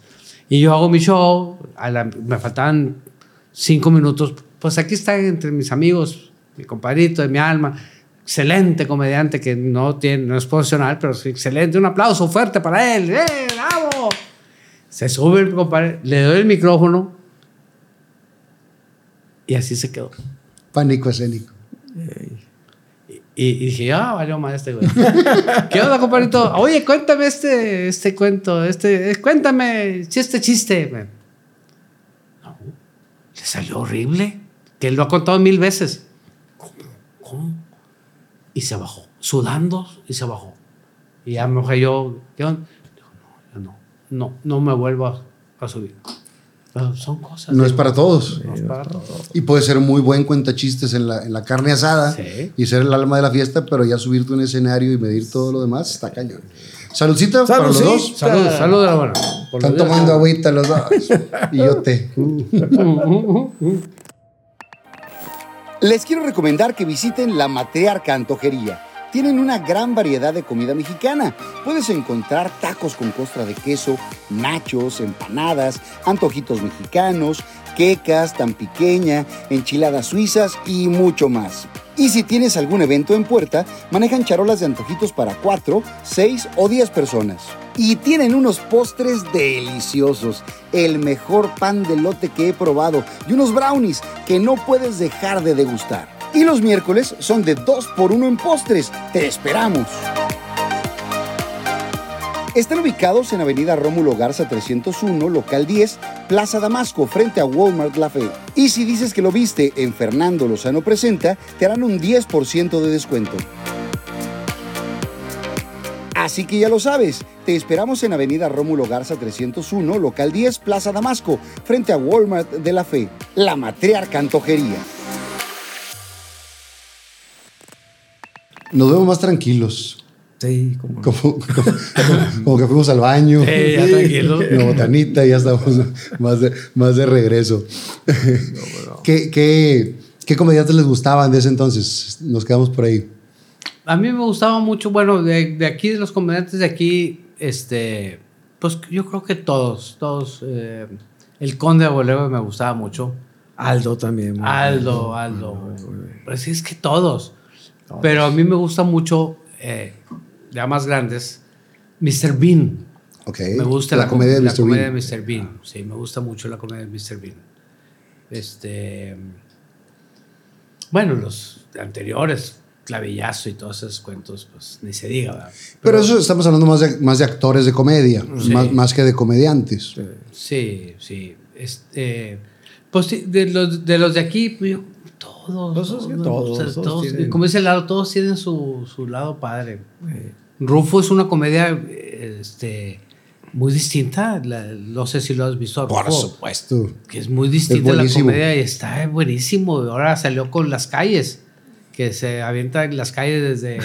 Desde Félix U. Gómez Desde Félix. Gómez hasta. Gonzalitos, güey. y que por cierto tuvimos una presentación los tres ah, hace poquito. La casa de Oscar Burgos. En la casa de Oscar Burgos. Eh, Estuvimos eh, los tres en San recordando. Nicolás. Empieza a irles muy bien cuando arrancan con la comedia, tienen chamba por todos lados y eh, cómo combinan su vida personal con la, con la chamba. ¿Se casan, ¿Se casan jóvenes? Pues ni tan jóvenes. Yo me casé a los 29 años. Duré 25 años de casado. Este, tengo dos niñas, dos hijas, muy padre. Pero, eh, pues es que uno se trabaja un Poco. Sí, o sea, Yo, yo me acuerdo mucho de, de parte de tu, de tu show, la de que llegó el del INEGI. Ah, sí, sí, sí. Espérame, pero. Ah, sí, llegó el del INEGE. Pero es- eso es de verdad, ¿eh? Llegó el del INEGE este, a las 11 de la mañana, güey. Imagínate yo. camiseta de tirantes y, y abro yo. Somos del, del INE. No, no, era no, el empadronamiento. El padrón electoral. Ah, sí. Pues, rapidito las. ¿sí? ¿Cuántos, de la primera pregunta, este, ¿Trabaja? ¿Cuántos, cuántos ah, días a la semana trabaja? Y le digo, tres. Y el chavo, ¿tres? Sí, tres, tres. ¿Cuántas horas? ¿Tres? Tres. Sí, tres. Y estoy pidiendo vacaciones. Viviendo vacaciones.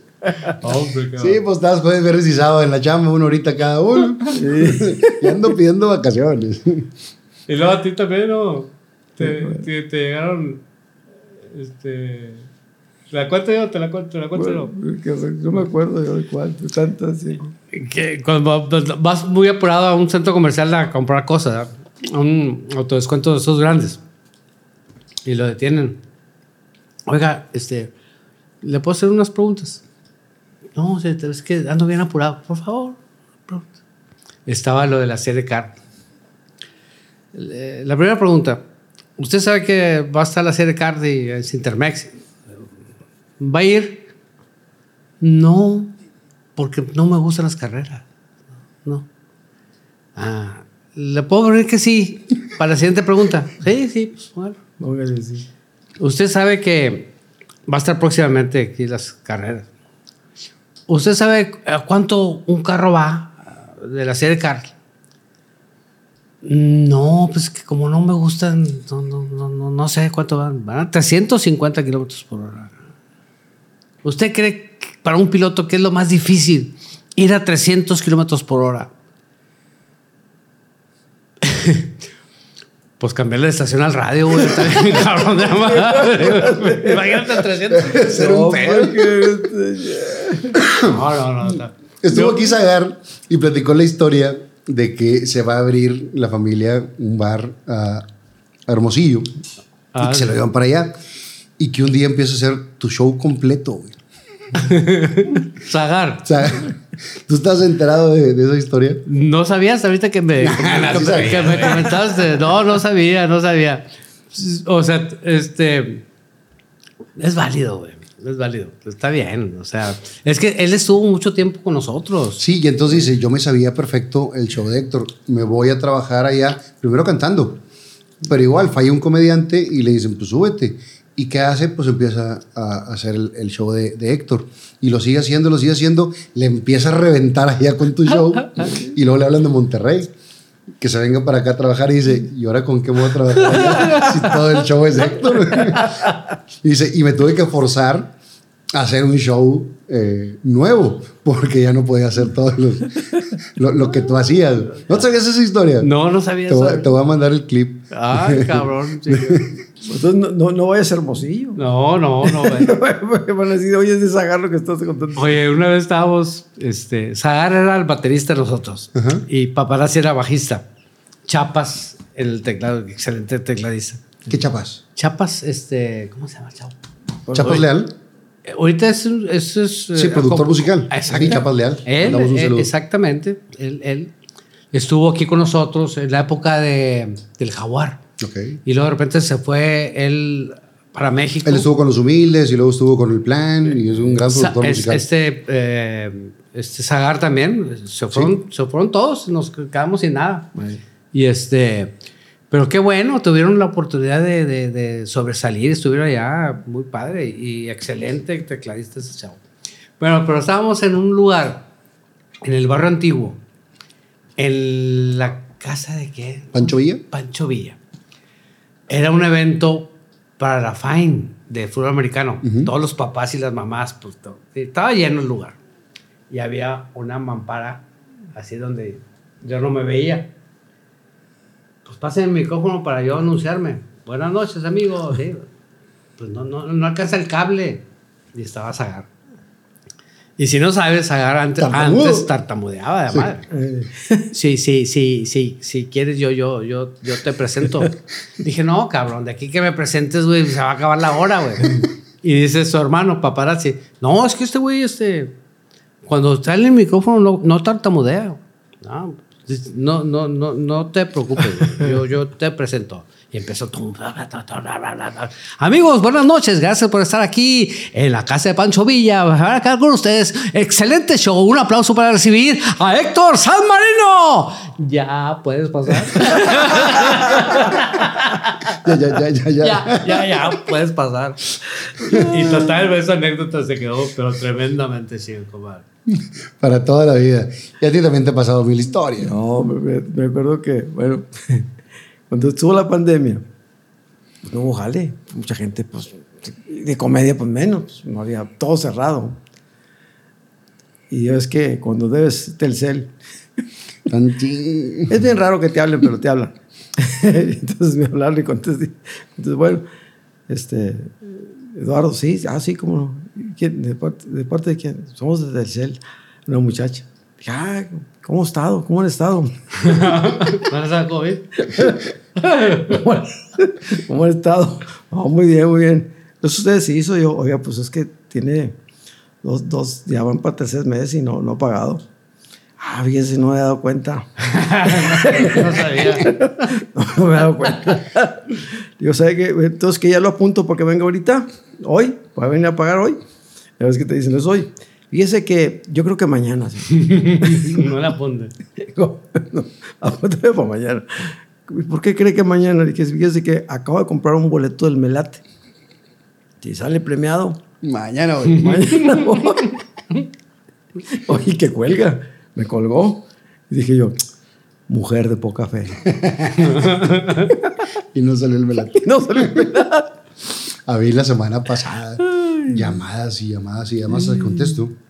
Y me hablan de un banco. Oiga, ¿qué debe la tarjeta? ¿Cuál tarjeta? Del tal banco. Le dije, nunca me llegó esa tarjeta, no la tengo. Le dije, el año pasado ya me habían cobrado de algo que yo no tengo. No tengo el número, no, no tengo manera ni siquiera de saber para ir a pagar.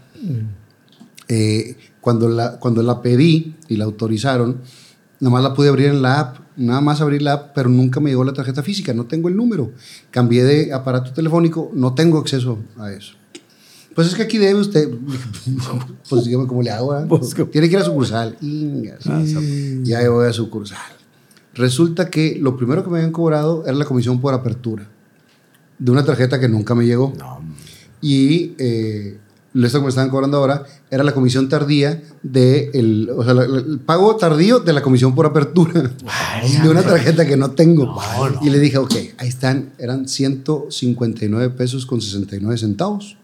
Los pagué y dije, quiero cerrar esta cuenta, no me sirve para nada, no tengo la tarjeta, no le puedo poner en su madre al saldo, porque de otra vez la tuviera si les debes, pero Pues no.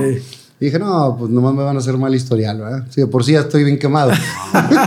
de por sí estoy bien quemado para, andar con esas cosas. No, güey, no, no. Esa es la de Burgos, ¿no? De, de que le hablaban por teléfono, que le estaban un adeudo de una, de una casa que tenía. De esa casa ya se le había pasado a, a Luisa. Y le marcaban todos los días. Cuando Burgos estaba haciendo ejercicio y se dormía tarde, se levantaba temprano para, para competir y demás. Le marcan, le marcan. Ya les dije, no, que tienen que marcarle ya, que yo no soy, que habla todos los días. Hasta que un día desesperado dijo, mire, el adoro es mío. Dijo, si tiene que hablar la otra persona. ¿Tiene un lápiz? Dijo, sí. Dijo, pues méteselo por el culo.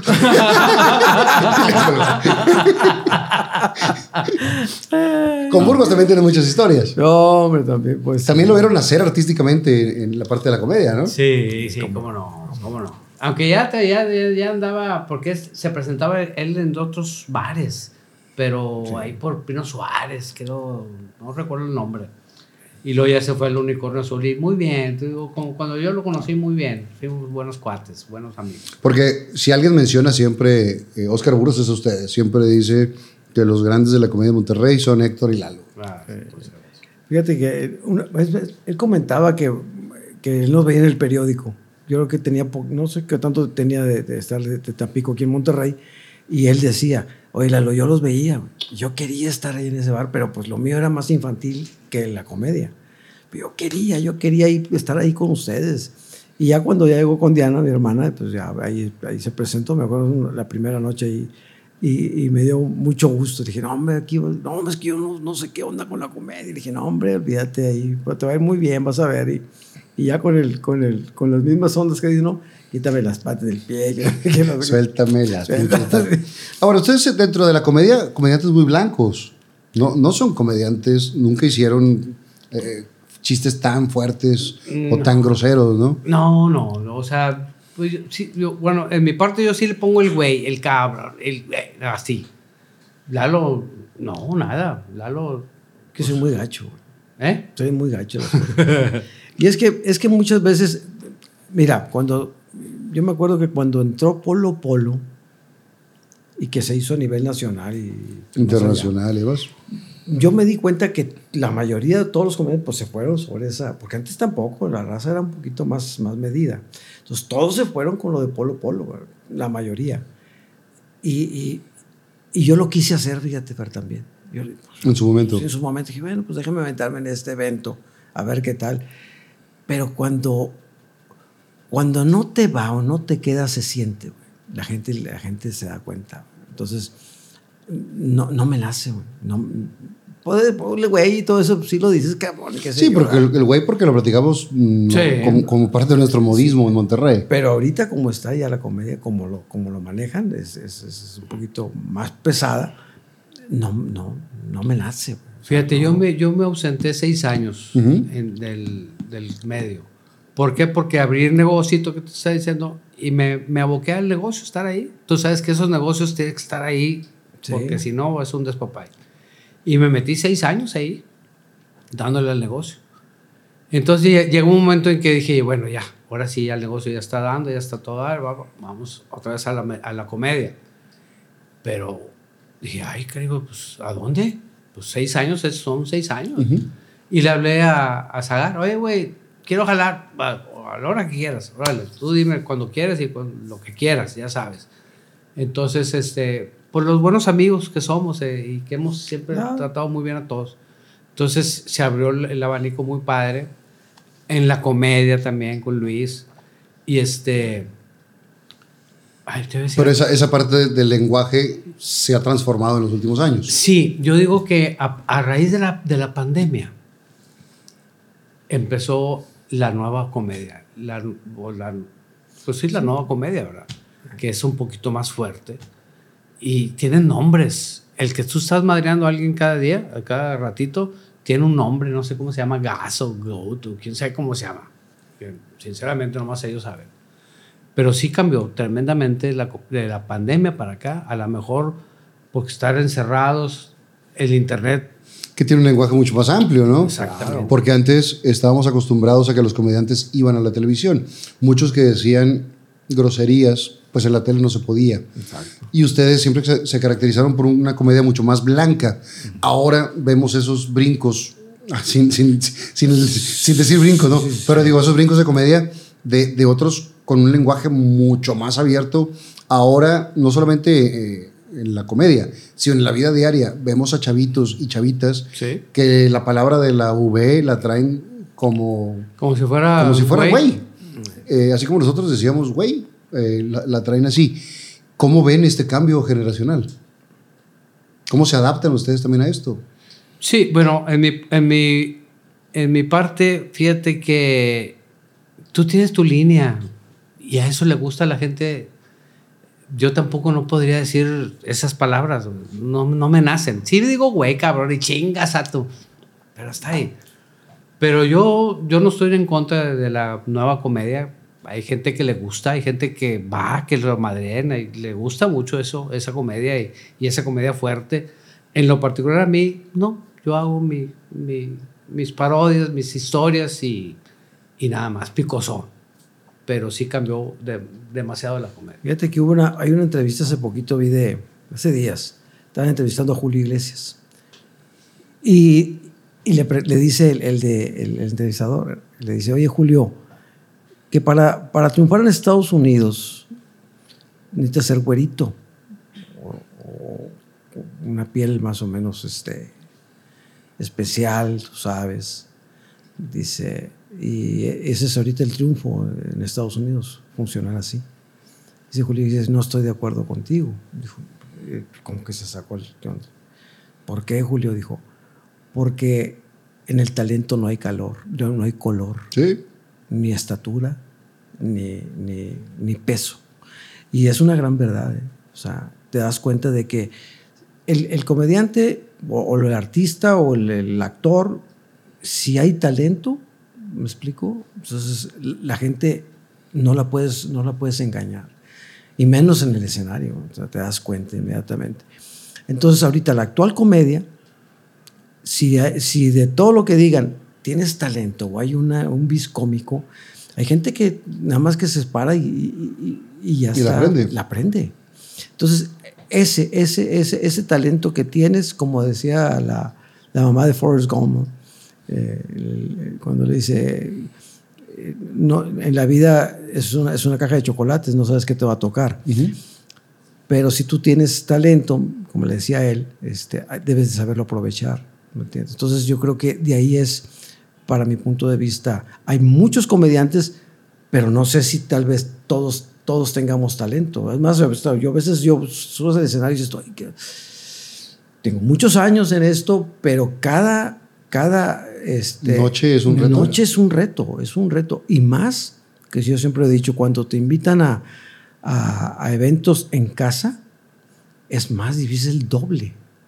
Porque no, es, no estás en un bar, es en la casa de la persona que te está invitando con sus gentes, con sus familiares, con sus amigos. Y eso es doblemente un reto, fíjate. Sí, lo, lo platicaba, porque cuando la gente va a un bar de comedia, sabes que vas a eso, a ver comediantes y a reírte. Exacto. Pero muchas veces estás en una fiesta familiar, en un- una casa, una quinta. No hay estrado, no hay luces, no hay eh, eso. tú estás platicando muy a gusto con, con tus amistades y te, te aparece el show. Exacto. A muchos les interesará, a muchos otros no. Y ahí es donde está el ingenio de ustedes para poder meter en cintura a la gente, ¿no? Definitivo. Porque está bien cañón, sobre todo los, los eventos privados. Sí, cómo no, los eventos privados ahí, es más, eh, antes uno se hacía historias, híjole, va a estar así la gente. Yo me quité de todo eso, no pienso. Mejor llego y en el momento en que esté ahí, y está mejor. No sufres, no sufres tanto porque estás pensando, hijo, ¿cómo va a estar? Y, y en qué lugar voy a estar? ¿Y cuántas personas van a estar? Y hay mil historias que te haces y a la mera hora nada, nada ocurrió. Te fue súper bien y estuvo muy padre, ¿me entiendes? Y en otras que no jala porque el público está así. Y tampoco te puedes ganchar o pensar que no tienes talento por eso, porque si la has reventado 25 mil veces, Sí, sí, por una que, que no la revientas, no, no quiere decir que lo hagas mal. Sí, sí, no, definitivo. Pero sí hay veces este, que, que más en casa. Ahí, ahí es donde este, te quiero ver torito. Sí, ahí está. el ruedo. No, ahí hombre, está la- pero hay veces que a mí, a mí me tocó hace muchos años. Ay, perdón. Ah, perdón. Lo bueno, fíjate, te voy a decir antes de que se me olvide tu Héctor. Lo bueno es que en mi caso, y, y me da mucho gusto, a mí, me- hasta me palmeo, nunca me han quitado el micrófono, nunca me han bajado del escenario. Siempre he terminado mi tiempo que es. Entonces eso, Sí, sí que está, está correcto. a lo mejor no, no triunfaste o no te fue muy bien, pero no te bajaron. Y yo he sabido, y me lo han platicado compañeros que me- Lalo, a los 10 minutos me bajaron. Sí, A los 15 minutos me dijeron muchas gracias, muy amable. Y sí nomás va. haces la seña de acá de córtale y se Es acabó. que es un, compro- es un compromiso para el que te está contratando. Yo contrato, yo soy de una empresa y yo te contrato, pero está mi jefe. Y si la riego con este güey, en la madre, porque está bien canijo. Y por se, va haciendo es- esa, esa parte. ¿Alguna vez se han cansado de la comedia? Pues. No. No. Te No. cansas de desveladas y todo ese cuento algunas veces. Pero de contar, de echar chistes, de echar desmadre, no, no. No, pero a lo mejor sí de, de cansarte de que otra vez me tengo que subir al escenario, otra vez tengo que trabajar. Porque digo, alejarte seis años de, de los escenarios no es fácil. No. Para los que aman eh, el escenario, también tienes que tener así como que, ok, sí, te puedes dedicar al, al negocio y le tienes que atender duro. Pero dices, ¿con qué cubro esos seis años de, de- de mis ganas de estar en escena? Fíjate que, bueno, yo lo, lo calmaba porque cantaba una canción, me levantaba una rutina. Ay, cuéntate un chiste, está el chiste. En ese sentido, no lo extrañé. Pero también es bueno separarte y otra vez volver a reinvertarte. ¿verdad? Sí, claro. Eso es, eso es lo padre. Pero sí, fueron muchas cosas, güey. Tantas desveladas y tantos viajes y tantos... Me tocó una vez en vitro, güey. En vitro, que fueron del sindicato. Eran como unos 400 o 500, puro pelado. Imagínate el, el escenario, 500, puro pelado, un camión de cerveza y cabritos, Oh, porque el sindicato en ese entonces... ah, y dices tú, ay, 500 pelados con cheve. Estoy la madre. Y son tres presentaciones. O sea, cada día. Eh, Esos chavos... Sí, y Otros otro- 500, otros 500. Hijo de su madre.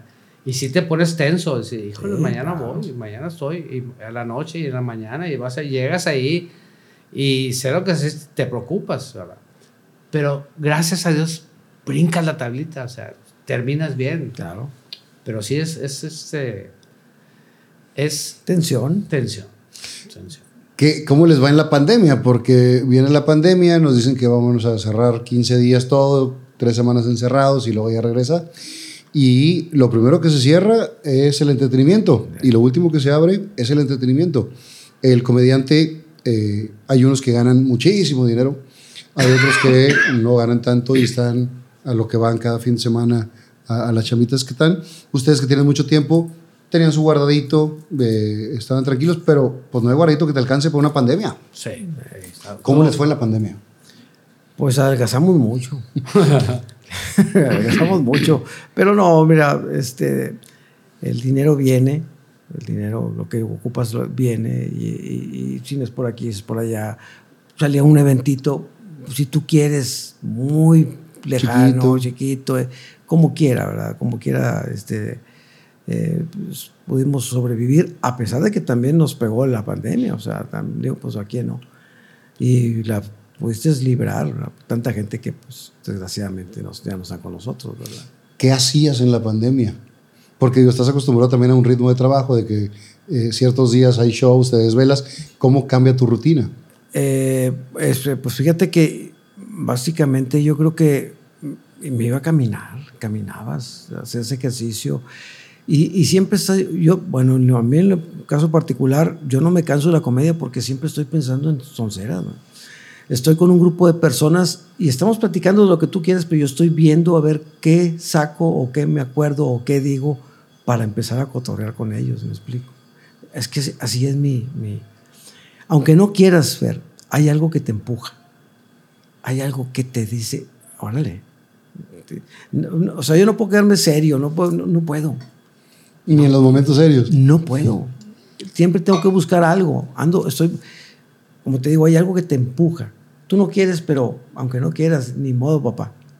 Esa es tu vida. Y traes estás. las antenas paradas siempre. Traes la antena por si pasa algo y... Y, Y eso ah, transformarlo a la chamba. Sí. Eh, ahorita hay muchos talleres para stand-up y se juntan y tallerean y que la regla de tres y todo, todas las cosas que, que ahora traen los comediantes. ¿Ustedes cómo es su proceso para sacar un show completo? Eh, pues fíjate que es como te digo, Fer, todo sale en, el- en- en la improvisación, de lo que escuchas, de lo que ves, de lo que oyes, de que cuando vas caminando, de las noticias este, que, que escuchas, pues le das el lado cómico, Chusco. le das el lado chusco. Es más, hace poquito salió una que le di su lado chusco. Hace como unas dos semanas este, encontraron a un, un pelado en el mar que salió del país y se salió en una balsita y lo, lo encontraron treinta y tantos días en el mar, fíjate. Pero así, así agarró luego, luego. ¿Cómo? O, o se perdió o iba... No, él se salió del, de, la, del, de, de la... ¿Cómo te diré? del mar, de, la, de la playa, de- no, no, no. del ese- barco. Sí, ¿qué pasó. ¿Por de dónde, güey? ¿En qué andaba? Déjame. No, Dijo Alberto Benita, ¿te acuerdas cuando platicábamos parejo? Sí, sí. No, lo que pasa es que él estaba en su país Ah. y de repente, pues, se quiso huir del país. Pues, Ah. o sea, a lo mejor de la esposa o no sé de quién, ¿verdad? Total. se- De Telcel. se- De Telcel, de Telcel. ¿verdad? Sí, y agarras, eh, agarró mar. Agarró mar, pero vamos, yo no quiero, que yo no quiero estar en este país. Y se- porque exactamente la noticia, yo me, me- me fui con lo que era. Entonces llega un, buque, lo ve, lo agarra, lo sube, ¿verdad? Entonces le preguntan, oye, no, pues que tengo 30 tantos días en, el mar. Le dije, pero, ¿cómo, hombre? Te entiendo, pero ¿cómo le hiciste? ¿Estás vivo? ¿Cómo le hiciste? "Eh, Para sobrevivir, ¿qué comías? Dijo el chavo, ketchup. ¿Cómo? ¿Ketchup? Fue lo único que comí, puro ketchup. Y tenía botes ahí de ketchup. Y le dijo, ¿y traes hambre? Le dijo el capitán. Dijo, sí, sí traigo mucho. ¿No quieres una hamburguesa? Dijo, sí, pero sin. Sí, pues. Me explico. Y, de ahí, de ahí te vas Armando toda la. como el globo ese de, de- que está en Estados Unidos. Ese globo que anduvo... El que, el que cayó al al mar. No, no, no. Ese globo que estuvo... No, de los chinos. De los chinos inspeccionando todo Estados Unidos y que llegó, yo lo, lo- lo- lo leí y dije, bueno, le creé una historia, que llegaron con Biden y le dice, señor presidente, este, anda un globo este, checando todo Estados Unidos, ¿cómo? Lo derribamos. Dijo, no, espérame, ¿de dónde viene? Dijo, es chino. Dijo, no, hombre, al rato se desinfla. Pues es chino. No va a durar. No va a durar. Va a durar dos, dos- dos puestos nomás. Y de ahí le vas dando tu- su, su historia, ¿no? Las cosas. ¿Cómo llegan a la televisión cuando hicieron el programa? Ah, fíjate, muy padre. Ah, padrísimo. Fíjate que Lalo me comenta a mí, oye, traigo un proyecto, güey, de como tipo codazos, pero no meternos a la onda política. Dijo, oye, pues está bien. Hicimos un pilotito, piloto ahí en casa de Lalo, y fuimos al 28, ¿no? Es que le dije yo, mira, Héctor, eh, Codazos, eh, para empezar, a mí siempre me encantaba Codazos. Dije yo, algún día yo quiero estar con Don Chucho. Me invitó una vez, don Chu- varias veces me invitó, pero a, a- a tocar, a cantar ahí. Pero dice, yo quería estar ahí, este, pero en el, en el, en el estrado. Pero pues no, pues él, él tenía su pareja, que era primero el señor Mario Valle. Mario Valle, después fue Juan Juan Ramón. Ramón, ¿verdad? Excelentes compañeros y excelentes personas. Entonces, este, cuando ya se termina el, el- ciclo de codazos, dijo Héctor, ¿por qué no? Dije yo, ¿por qué no hacemos codazos? Pero ellos eran un poquito más políticos alguna otra cosa más diferente. Y lo hacemos con noticias, Héctor, y le damos su toque humorístico a la noticia. Dijo, bueno, pues está bien. Pero tú sabes que pues a veces a las televisoras es un poquito complicado llegar, ¿no? Entonces le dije, mira, la primera es, es el canal 28, yo creo que el 28 nos puede dar el- el- la mano y el tirón, ¿cómo ves? Dijo, sí. Entonces este, hablamos con José, que José era este, uno de los brazos importantes de, de, de Showtime. Y José me dijo, oye, José, no conoces a nadie del 28 que tengas chance de que nos puedas, ¿qué quieres hacer? No, hombre, pues esto. Sí, hombre, total habló y me dijo, oye, Lalo, ya tengo una entrevista, vamos. Fuimos con una persona y hablamos. No recuerdo el nombre de, de- de- de la muchacha que nos atendió muy bien. Y dice, Pi, vengan a este programa que es al mediodía, que es un, es un tipo de programa este, De revista. de revista, y les van a dar 10 minutos en este espacio. Dentro de un programa. Y ahí conocimos a Fer y tu Robarri. Y tu Ribarría. Fernando, le mandamos un saludo. Tocayo, me debes un lunes. Y pues ahí empezamos. Héctor, este, llevaba, Héctor, llévate unas tres noticias, dos noticias, yo también otras dos noticias y le damos ahí, nos vamos a la cotorrea. Y así empezó el que qué, fíjate. Este, nos vieron en el canal 28, estuvimos como un mes yendo, ¿no? Al- Sí, y luego ya nos De, invitados. De invitados. Dentro del programa. Dentro. Y sale el queque. Y, y después en eso este, ya nos invitan en una junta, oiga, fíjense que, pues, ¿por qué no hacemos un programa? Nos está gustando lo que están haciendo. Y de ahí salió el que qué. Primeramente se llamó el mach- La Machaca. Y después fue el machacado. Y ahí estuvimos alrededor de tres años. Y padrísimo. Era una cosa, yo, mira, Lo era- disfrutabas mucho. la verdad, este, Fer, eran las seis de la mañana, pues más o menos nos levant- yo me levantaba para ver internet, pues el programa era del mediodía, y sacar notas, pues es muy difícil sacar notas buenas. Pues tú sabes que como... Sí, que, que de una nota te pueda dar algo. te puede dar algo. adaptar. no, me aventaba dos horas para dos notas o tres Y, notas. y fíjate que la- la- el éxito de ese programa es de que Lalo tenía tres o cuatro notas, yo igual, pero yo no sabía las notas de Lalo, ni Lalo sabía mis notas. Entonces ahí él las decía y Lalo empezaba a improvisar ahí. a- a- a- Entonces tenías, tenías que ponerle una buena nota para, que, para poder hacerla, ¿no? Sí, Entonces exacto. elegir esas notas chuscas. Y aparte les toca en una época donde las, violencia estaba muy fuerte. Entonces todas las notas que salían aquí Sí. eran violentas. Buscar notas raras del mundo. Sí, sí, ¿De exactamente. cuál, ¿De cuál nota se acuerdan así que dices que, que, que Una padrísima que de repente habló, oye, les, les, les man- les manda saludos gente, aquí está, léanlas. Y, y, y te toma, Héctor, yo agarré una. Dice Héctor, sí, este, un saludo a la señora Thompson. Y dije, ¿señora Thompson? Héctor, señora Thompson. Pues, no, pues, estamos en Canal 28, no creo que nos vayamos a estar a Estados Unidos. Como que me dio muy raro el tal Thompson. A ver, Héctor. Es la señora Tomasa, Héctor. no. Ponte los lentes. Ponte los lentes, Héctor. Tal- Una de esas, ¿verdad? De, de- Ay, sí. de miles. ¿Y cómo sale el que qué? Perdón, perdón, perdón, perdón la interrupción. Voy a ser muy rápido. Como habrás notado, aquí abajo aparece un nuevo botón que dice unirse. Ese botón sirve para hacerte miembro exclusivo del canal. Dirás, ¿qué gano si me inscribo? Principalmente vas a poder ver los programas completos dos días antes que todos los demás y sin anuncios, videos exclusivos para los miembros y muchas cosas más. Así que dale, clica ese botón y conviértete en miembro de este canal. ¿Y cómo sale el que qué? Ah, pero el que, que salió, la cosa es que yo hablo muy rápido. Y Lalo, ¿qué? ¿Qué qué? ¿Qué dijiste? ¿Qué qué? No, fíjate, Lalo, que es que no sé qué. ¿Qué qué? Y luego la gente, quién sabe qué desmadre, y mandó un recado. Hagan el que quede José José. Y, y, y Lalo y yo nos quedamos, ay, cabrón, pues órale.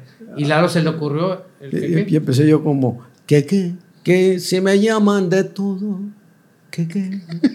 Si me juzgan o no, ¿Qué ¿qué qué? Si aquí todos contamos, tú qué qué y yo. Y luego les empiezan a pedir de diferentes artistas y diferentes cosas. ¿Qué qué carretera? ¿Qué qué? Sí, güey. ¿Qué más? Que, que, que quede chicharra, güey. El que quede chicharra, muy bueno. Ahí te va. Que, que, que, que, que, que, que, que.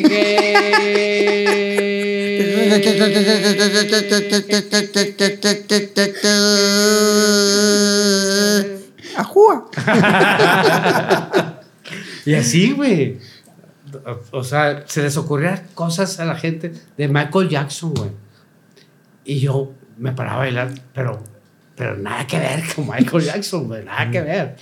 O Lalo de que te. de- De, de- de Rafael, que quede Rafael.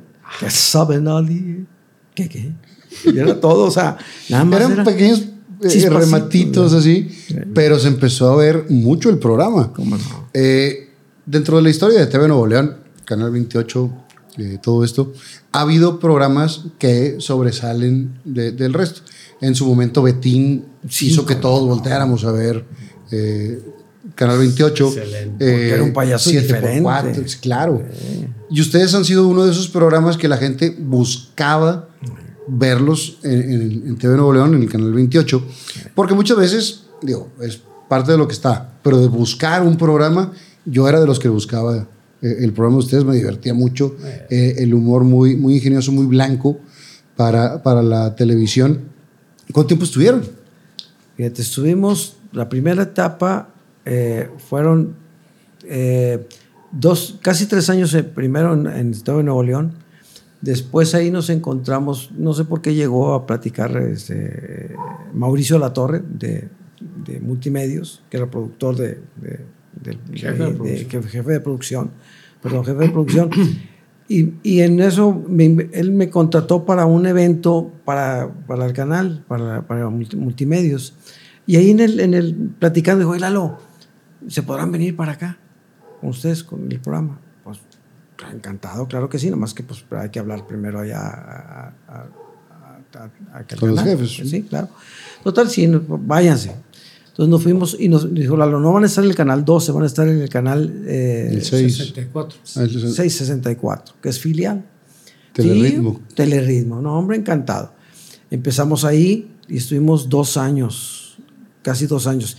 Y un, un año más me dice, muchachos, ya vamos a cambiar en lugar de, de- del machacado, la machaca, se va a llamar el Jamenex.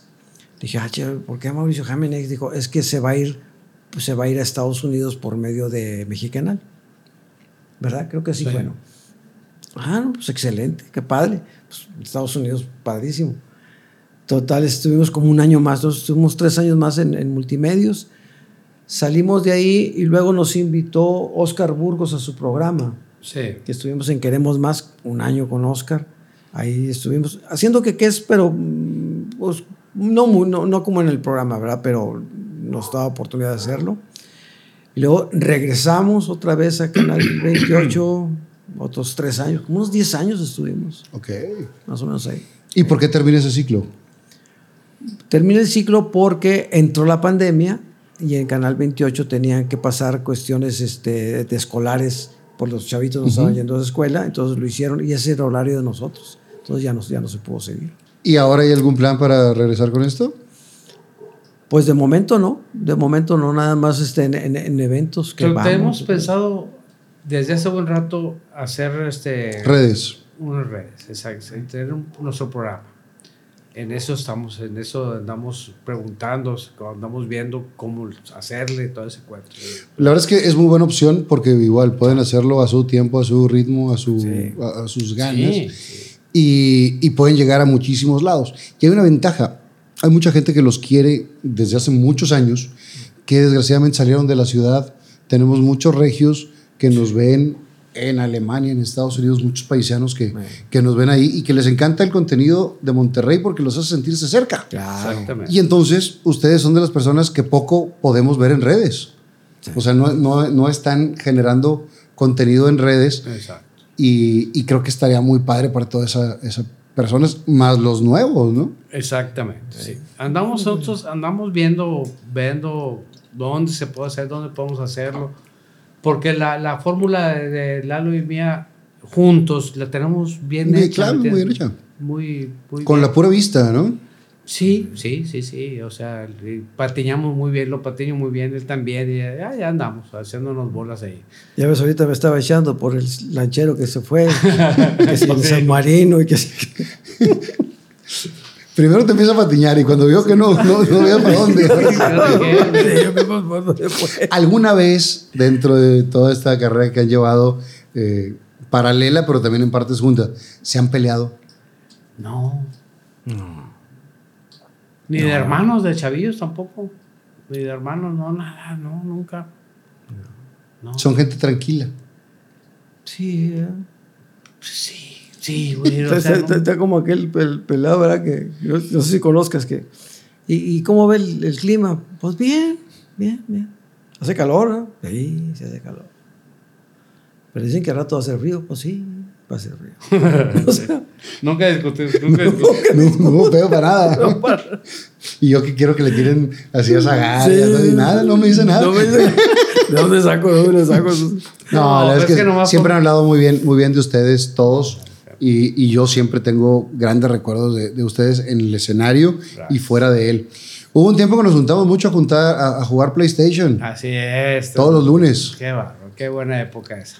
Pues yo participé contigo en, en, en Televisa. No sé si te acuerdas ese programa, padrísimo ese programa que estaba. Eh, Reyes de la Comedia. Exactamente. ¿Tú ganaste? Yo gané exactamente, sí, estuvo muy padre. Ahí que estábamos entre Marlon y yo y dábamos en, el, en ese rollo. Eh, padre. una vez lo platiqué aquí. Ahí tengo la placa y todo.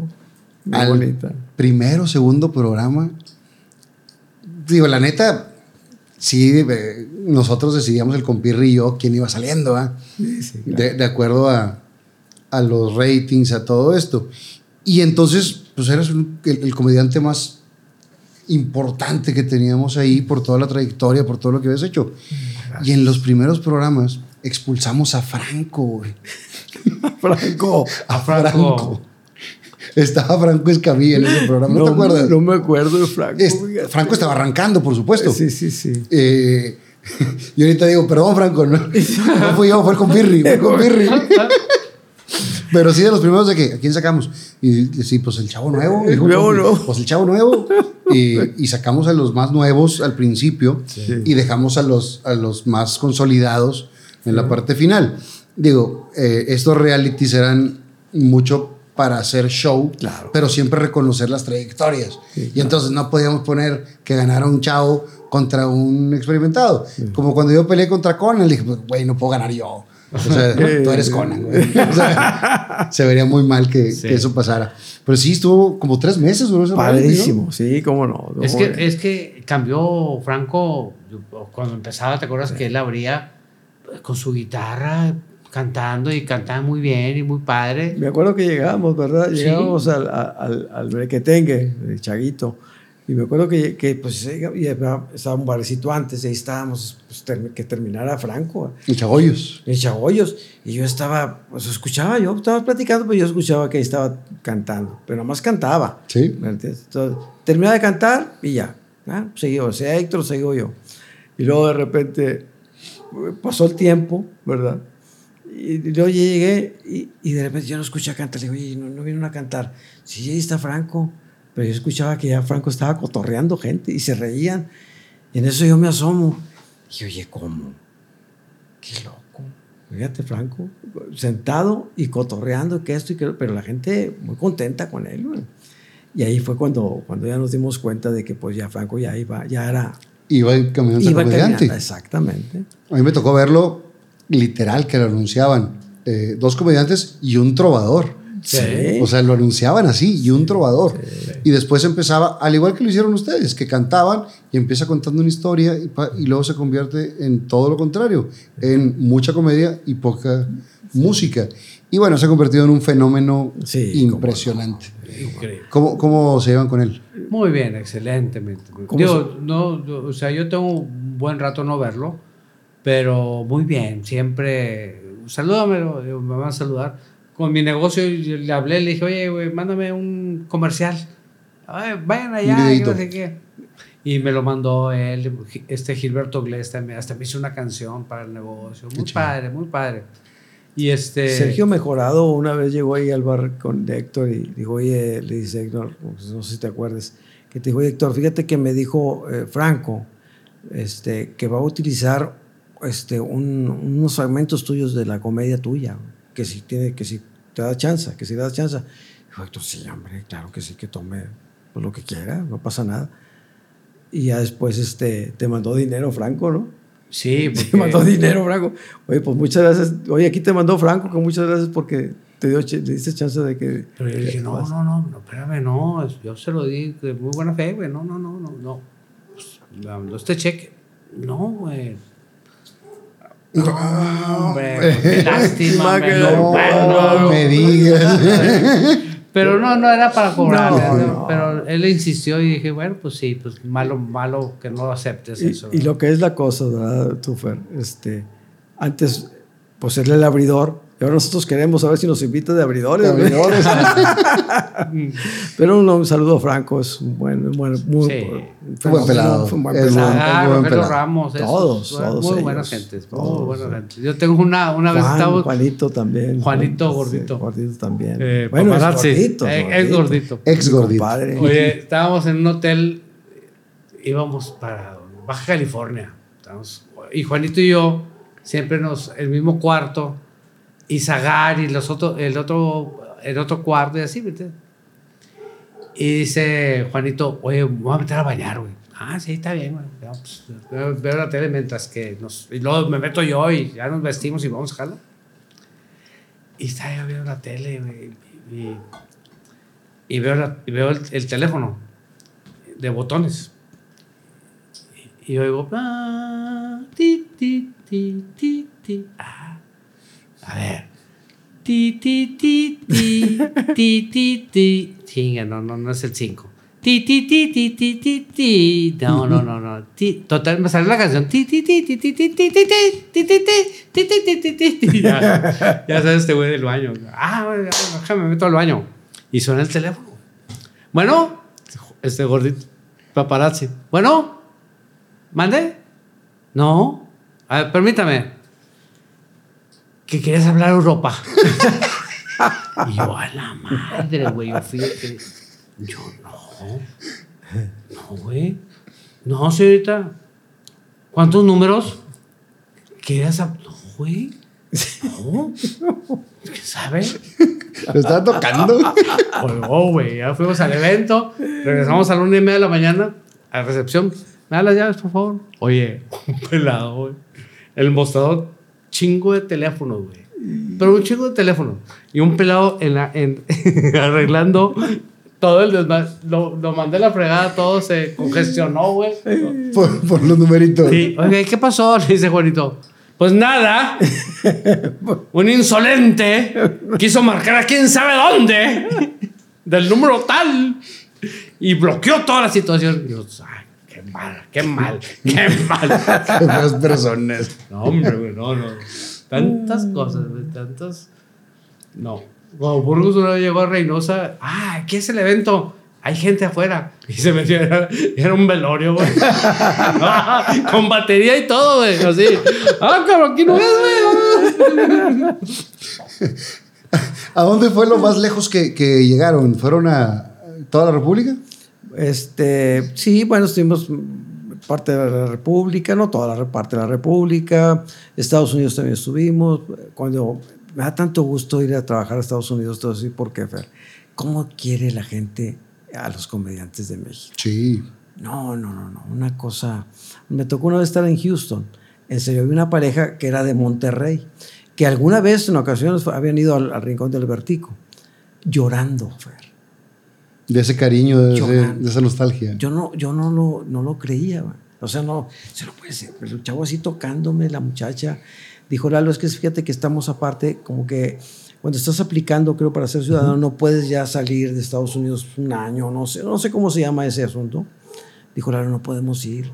Dijo, entonces, ver gente de, de Monterrey o de México, o sea, eso es para nosotros, es, olvídate. Y más que, pues, sabes que es comediante y pero tan especial. Y todos, ¿eh?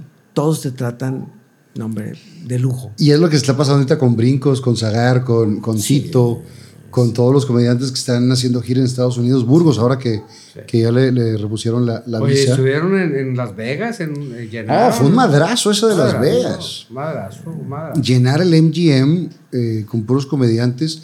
Digo, el, el cartel estaba fuertísimo. Estaba Franco, estaba la India, que, que también está impresionante cómo la quieren en los Estados Unidos. Y, y bueno, estuvieron pues, todos esos de, que están ahora tan, tan fuertes en, en la comedia. Y llenar un lugar así. Y, y la gira que trae Tito Zagar con, con brincos, la revientan en todos lados. Increíblemente. Qué bueno, me da mucho gusto porque se lo merecen. Son buenos, son buenos. buenos. Sí, pues todos son, son, todos vienen de la misma raíz que son ustedes. todo, todo, Yo digo, si el árbol genealógico de la comedia de Monterrey, Sí. están ustedes ahí arriba, güey. Sí, sí, sí, sí. Fíjate, y, y no, no sé, pero uh, mucha gente con mucho talento güey, en Monterrey, que es una...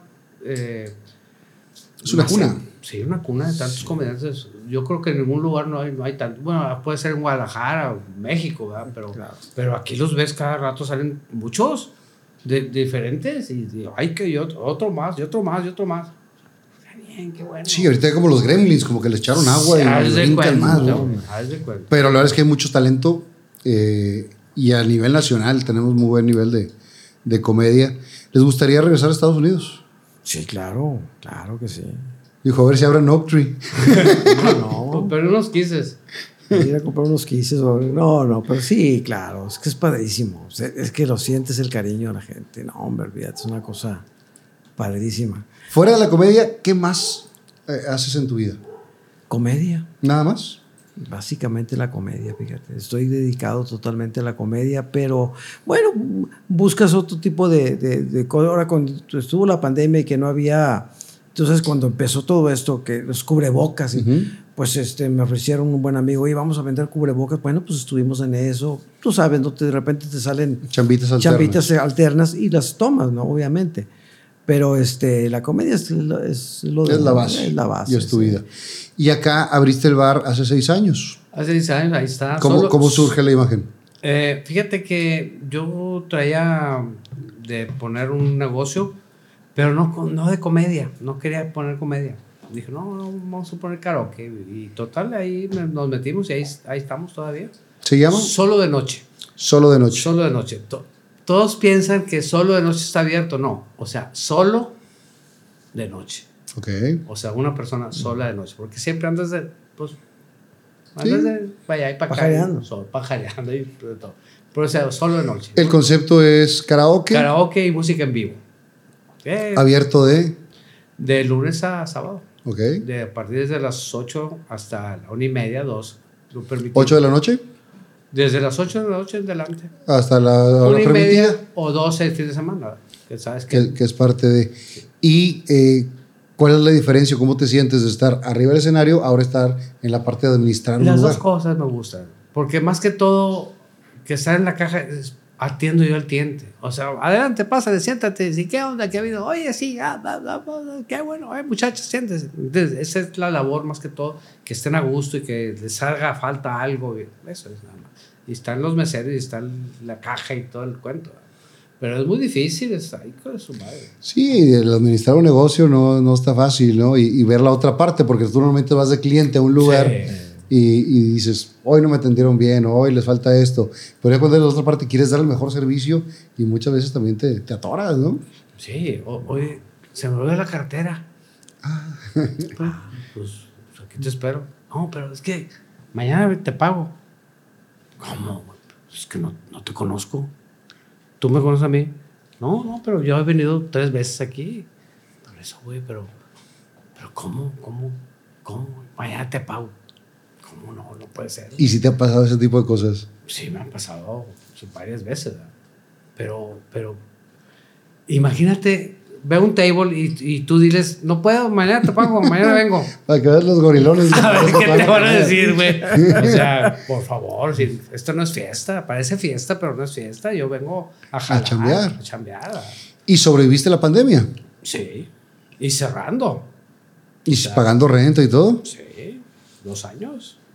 Digo, que no, no pagas completo, te, te hacían una concesión, pero como quiera.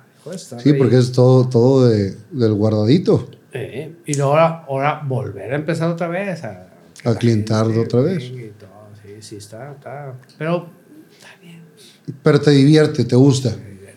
Sí, así es. Prefiero más la comedia, pero sí. Y dos estilos de vida diferentes. Tú te levantas muy temprano Pues sí. Pues sí. y tú te duermes muy tarde.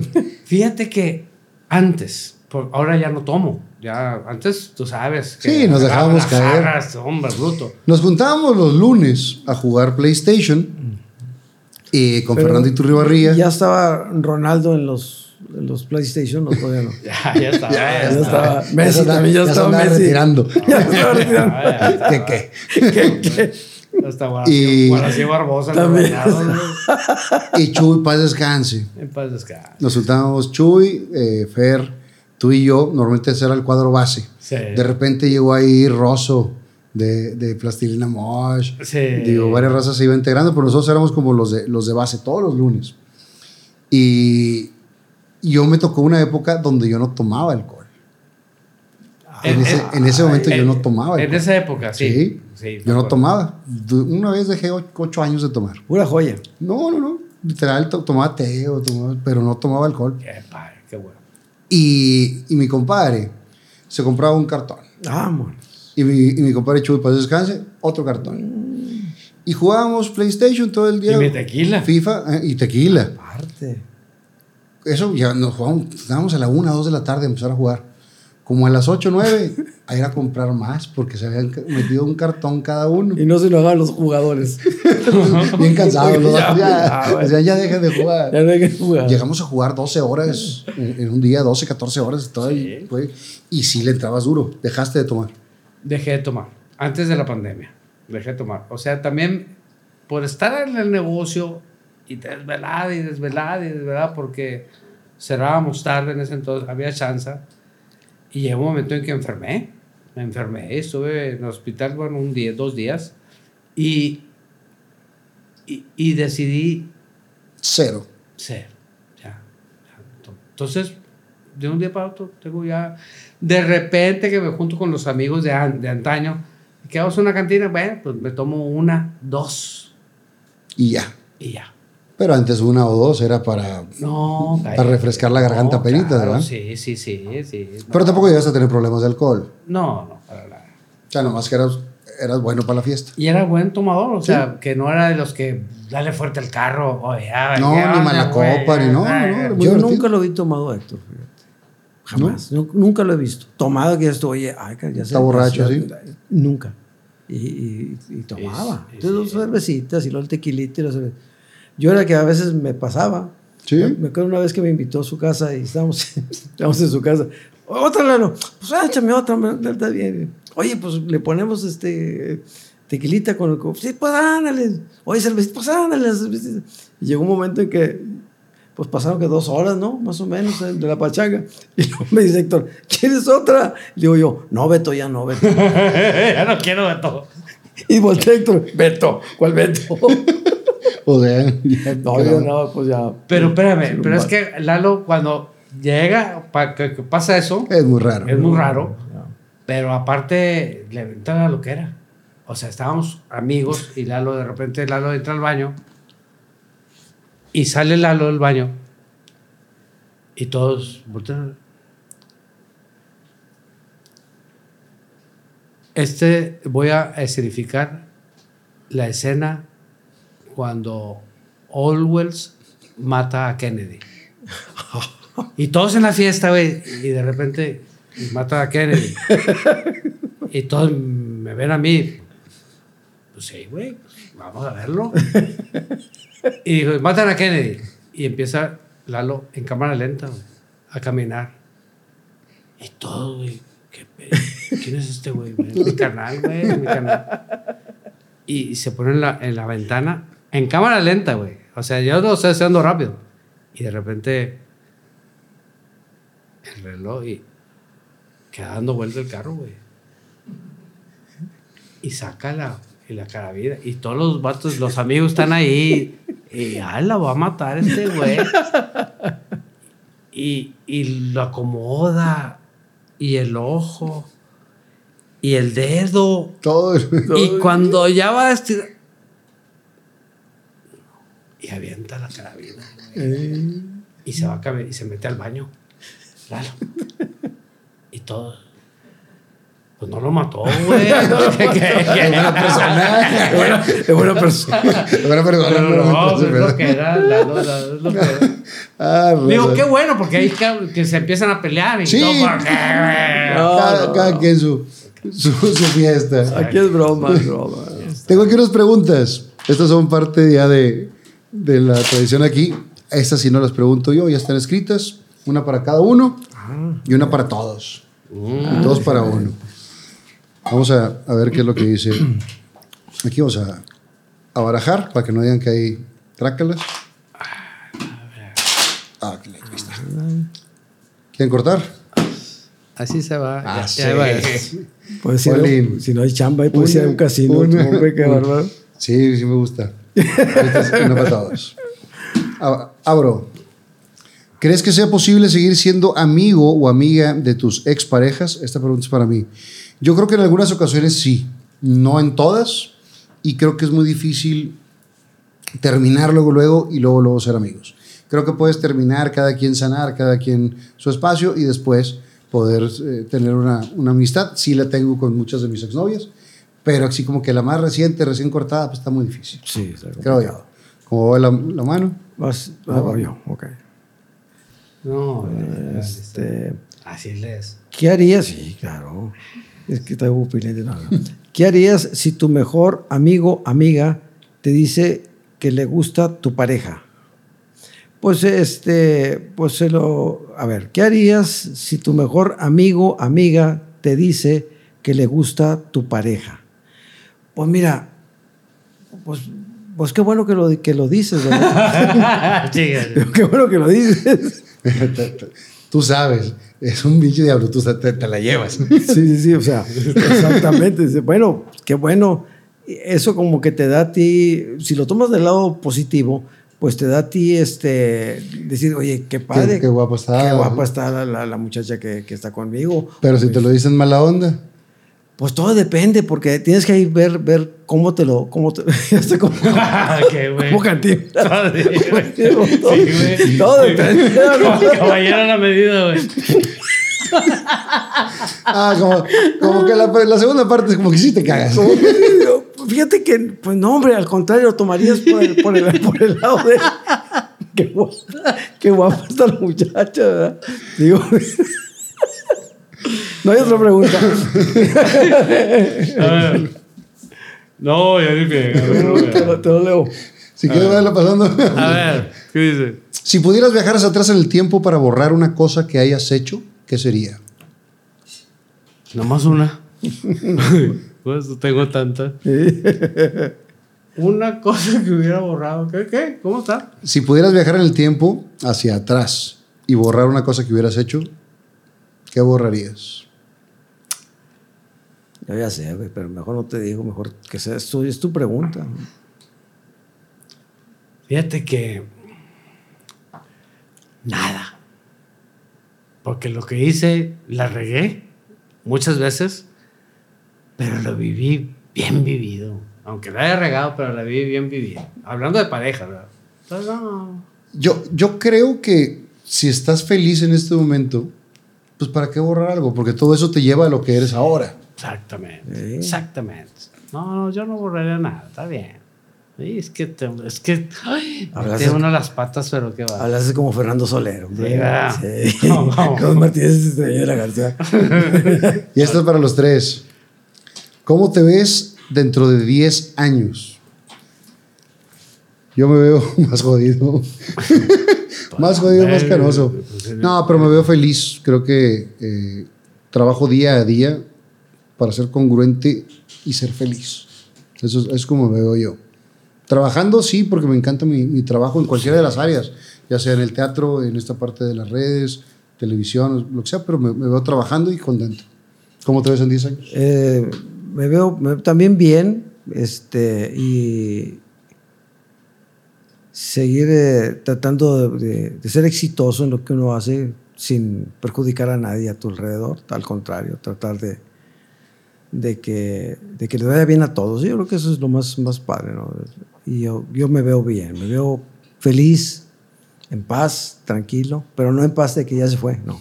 En paz de que qué bueno que estás bien con todos y, y, y creo que, que la satisfacción de uno es eh, que tu alrededor esté, esté bien. Eh, tanto la sociedad como México, como el mundo, no sé. Sin tanta, sin tanta cosa, no tanta guerra y tantas cosas que... Pues, me gustaría que en 10 años estuvieran mucho mejor todos. Yo me gustaría 10 años más desahogado, ya más tranquilo. Disfrutar la vida, disfrutar a tus nietos. Casi no, disfrutar- las, casi no las has disfrutado.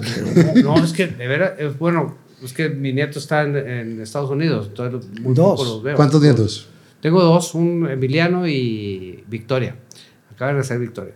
Pero los veo muy pocos, o sea, en diciembre los vi, pero eh, a mí me gustaría ya más tranquilo. ¿Cuántos nietos? Todavía no. Mis, ¿No tienes? No, mis hijos tienen, bueno, 27, 28 años, pero ellos traen la onda de la chamba, del trabajo y no, De esta nueva generación. De esta que- nueva generación. Que posterga mucho la paternidad. definitivamente. En ese estamos.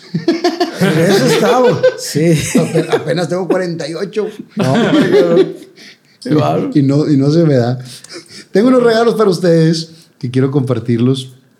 Ustedes han visto acción poética por toda la ciudad, esas bardas Sí. con, con pequeñas frases. y, y bueno, Armando Alanís, creador de Acción Poética, amigo mío hace muchos años, desde el principio de- del programa dijimos pues que le podemos entregar algo especial a cada uno de los invitados y es por eso que les manda un- una bardita a cada uno de ustedes. Ah, qué padre. Y entonces, aquí está la de Lalo. Ah, qué chulada, hombre. Lalo La Palma, Armando Alanís 2023, Fernando Lozano presenta. Y dice, lo que sea, pero que me haga reír. Oh, qué chulada. Ahí están las dos. Qué Qué chulada. subrayadas. Mira. Mira, qué padre. Y aquí tengo la de Héctor. Muchas Y gracias. dice, qué mejor opción que divertirnos. Y las dos, subrayado el que qué. Bien. Para que es algo que nos caracteriza, ¿no? Y que mucha Sí, gente, a pesar de que han trabajado tantos años y tantas cosas que tienen, pero el que qué es parte de ustedes. Sí, Qué exactamente. está. Muchas gracias. Y otra de las cosas que siempre eh, trato de recordar a, a- a mis jefes, eh, tanto aquí está la, la plaquita de, la nomenclatura de una de, de las calles. Mi mamá también la, la tengo aquí en, en los dibujos, mi papá, todas las cosas que me gustan. Y siempre trato de recordarlos y les tengo una playera para cada uno de ustedes. Esta playera con la imagen de, de mi jefe, Ah, que alguna vez fuiste a, Sí. a tocar. ¿Alguna vez fuiste también al programa o no? Fíjate que sí, sí, fui varias veces. Y, te- y está el otro modelo aquí, más, más. Qué padre está. eh, era Para que la tengan ahí de, de recuerdo. Tú sí fuiste con, con Sonido Brasil. Sí, sí, con- ahora sí, claro. ¿Y tú alguna vez fuiste Yo fui, sí, pero ¿sabes como qué? de promoción? o De así? promoción, de promoción y de qué más.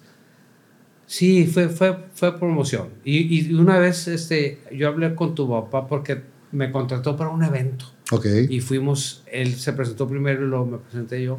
Un evento, no me acuerdo de ahí, por el centro. Y nos hablamos por teléfono esa, esa vez. Y no, muy bien, pues, ¿qué más? Qué chulada. Es que lo sientes, lo sientes ¿Familiar? familiar, porque lo ves desde ese. Con, lo- ¿Te acuerdas que en el programa siempre decíamos, aquí está Rómulo? Ah, sí, locutor. Es lo que porque guste son- ni son mal. cosas que Sí, no se olviden. Yo canto, bailo, toco piano y acordeón. Y creo que esa vez tú no estabas viendo porque nos mandó. Sí, porque les mandé mensaje. Nos mandé mensaje. Sí, cómo no. Nosotros también trajimos algo este, como intercambio contigo. Venga. Yo tenía una revista de Playboy, la primera que compré, pero no la pude traer porque no le puedo despegar la Las páginas centrales estaban ¿Para pegadas. qué? hombre? Pues, Hablando del queque, pues mira, te traje una, una tacita del queque. Ah, qué chido. ¿Qué qué? Que es igual muy característico. Ahorita pediré que me la, que me la firmen Claro. para, para tenerla aquí. Lo que trato de hacer aquí es que cada uno de los invitados me deje un recuerdo y tener un, un, pues un pequeño museo de parte de todas las, las personas que han venido. Está este carrito de Mike Salazar, el tachón de Cire Monsiváis, los chicharrines, eh, padre. Oxenfuegos, Alberto Benita, cada uno una cosa especial del- de lo que han tenido. Y entonces esto es parte de la historia de ustedes también. Y, y mi querido... Esto es algo que nos une, te llamé. Ah, sí. Ah, caray. Vamos a ver en este momento de qué se trata. Oh. Pero nomás. Sí. Y de- A ver, no es el que jala, güey, no me voy a equivocar, güey. Espero que sea el que no. Pero sí teníamos esa costumbre de juntarnos Sí. durante varios años, todos los lunes, y convivimos mucho. Sí. La neta estoy muy Oye, yo llevaba un juego de fútbol de FIFA, pero pirata. Pero estaba bien revolucionado. O sea, corrían muy fuerte. Sí, sí. entonces- sí, corríamos hechos madres, güey. Y, y ese estaba, no sé, estaba como, como chip, ¿cómo le llamaban? Como chipeado, no sé qué le decían al, al- al aparato. Para poder correr discos piratas, le ponías un chip, pero, pero corrían hecho madre. Era el Pro Evolution el que jugábamos, Sí, ¿no? Porque jugamos el FIFA de repente o el Pro Evolution. No, era una época muy buena. Muy buena. Y, y me da mucho gusto eh, que hayan estado aquí, que son un referente de la comedia, que todos los comediantes los, los recuerdan. Yo me considero fan de que los iba a ver a los, eh, a los bares, porque muchas veces los saludé en los bares, que yo iba a verlos en el programa y en la vida diaria. Se Ah, les quiere y admira. Oye, Fer, y antes de, de- de decirte otra cosa, antes de que se nos vaya, que se me vaya la, la idea, a veces te ha tocado este, invitar a un compadre o una comadre o- para platicar como muchos de nosotros. Pero llega un momento en que cuando estás platicando el café con la persona que es muy amigo tuyo, este, de repente como que ya en lugar de estar, tú hablas tantito, yo también, llega un momento en que ya se hace monólogo y la persona que invitaste le encanta platicar y platica y platica y no te da chance de nada. Y uno, ¿verdad? Como, como tú eres educado y como le dices tú que ya te tienes que ir, pero eh, sigue platicando y, y- y- y estás en el café y dices, ojalá que le traigan un panecito, ¿verdad? Pues para que a ver si Se cae. que se calla, pero de repente le trae el panecito y sigue hablando. Entonces dices tú, ay, ¿cómo le hiciste? Estás comiendo el panecito y sigues hablando. Es más, y sin tirar nada. O sea, sigue hablando. Educadamente. Bien educadamente, pero tú dices tú, ¿cómo le digo a mi compadre que ya me tengo que ir? O a mi comadre. Entonces yo tengo la solución. ¿Cuál es ese? La solución es de que esto lo debes de traer en la cajuela Ok. y sabes que, que, que, que te va a tocar ese tipo de personas, entonces dices tu compadre, me voy a tener que ir, pero te voy a dejar a Wilson Para que platiques. para que platiques todo lo que quieras, compadre. Hasta se puede ejercitar. Está con madre. Oye, está- está- se parece de madre. Sí, al no, hizo mi, mi hijo José Eduardo. Yo le, yo le decía a, a mi jefa, paz descanse, cuando se ponía así, porque mi mamá era de, de monólogos, empezaban, "Oh", y yo cuándo, ¿verdad? Y dice, mamá, te voy a comprar una oreja, o sea, una oreja, a ponerla a un lado y tú dale todo lo que quieras, pero pues, hay que compartir. Una vez, lo he platicado también, fuimos a comer Susana Alexander, Diana Perla Chapa, Excelente. mi mamá y yo. Me llevan a mí de, de chavito. Imagínate las tres, que las tres hablaban. digo, Susana y, y mi tía Dianita viven, pero las tres hablan mucho. Sí, sí, sí. Y, y yo nomás así. Creo que lo único que puedo decir fue que un refresco y la cuenta. No, no. Y mi papá platicaba también mucho que eh, Jeremías Becerra, José Rosendo Lazo, también era bueno pa- muy bueno para hablar. Le mandamos un saludo a la familia que, que nos ve. Y que le habla por teléfono, compadre, fíjese que no sé qué. Y mi papá ya tenía que ir al programa y, le chi- y decía, aprovechaba que le daba una fumada al cigarro. Y decía, compadre, fíjate, ya me tengo que ir, compadre. Eh, chulada. Y esperamos seguir juntando historias de anécdotas No. y que sigan la carrera muchísimos años más. ¿Son cuántos años? ¿40 y? 45. 45 años cumplen este año y, y bueno, esperamos que sean muchísimos más. ¿Se quieren morir en el escenario? No, no, no. ¿O, o si, o si piensan alguna vez en el retiro? Pues si hay colchón, sí te caes, pero no pasa nada. Pero no, no, yo creo que no. no es, es, es, mejor estar este, pues bien en el momento que. que, que- que ¿Pero Dios si han pensado ¿verdad? algún día en retirarse? Pues fíjate, hace poquito alguien me llegó y me dijo, "¿Qué pasó, mira lo que ha habido. Pues, nada, oye, ya se jubilaron.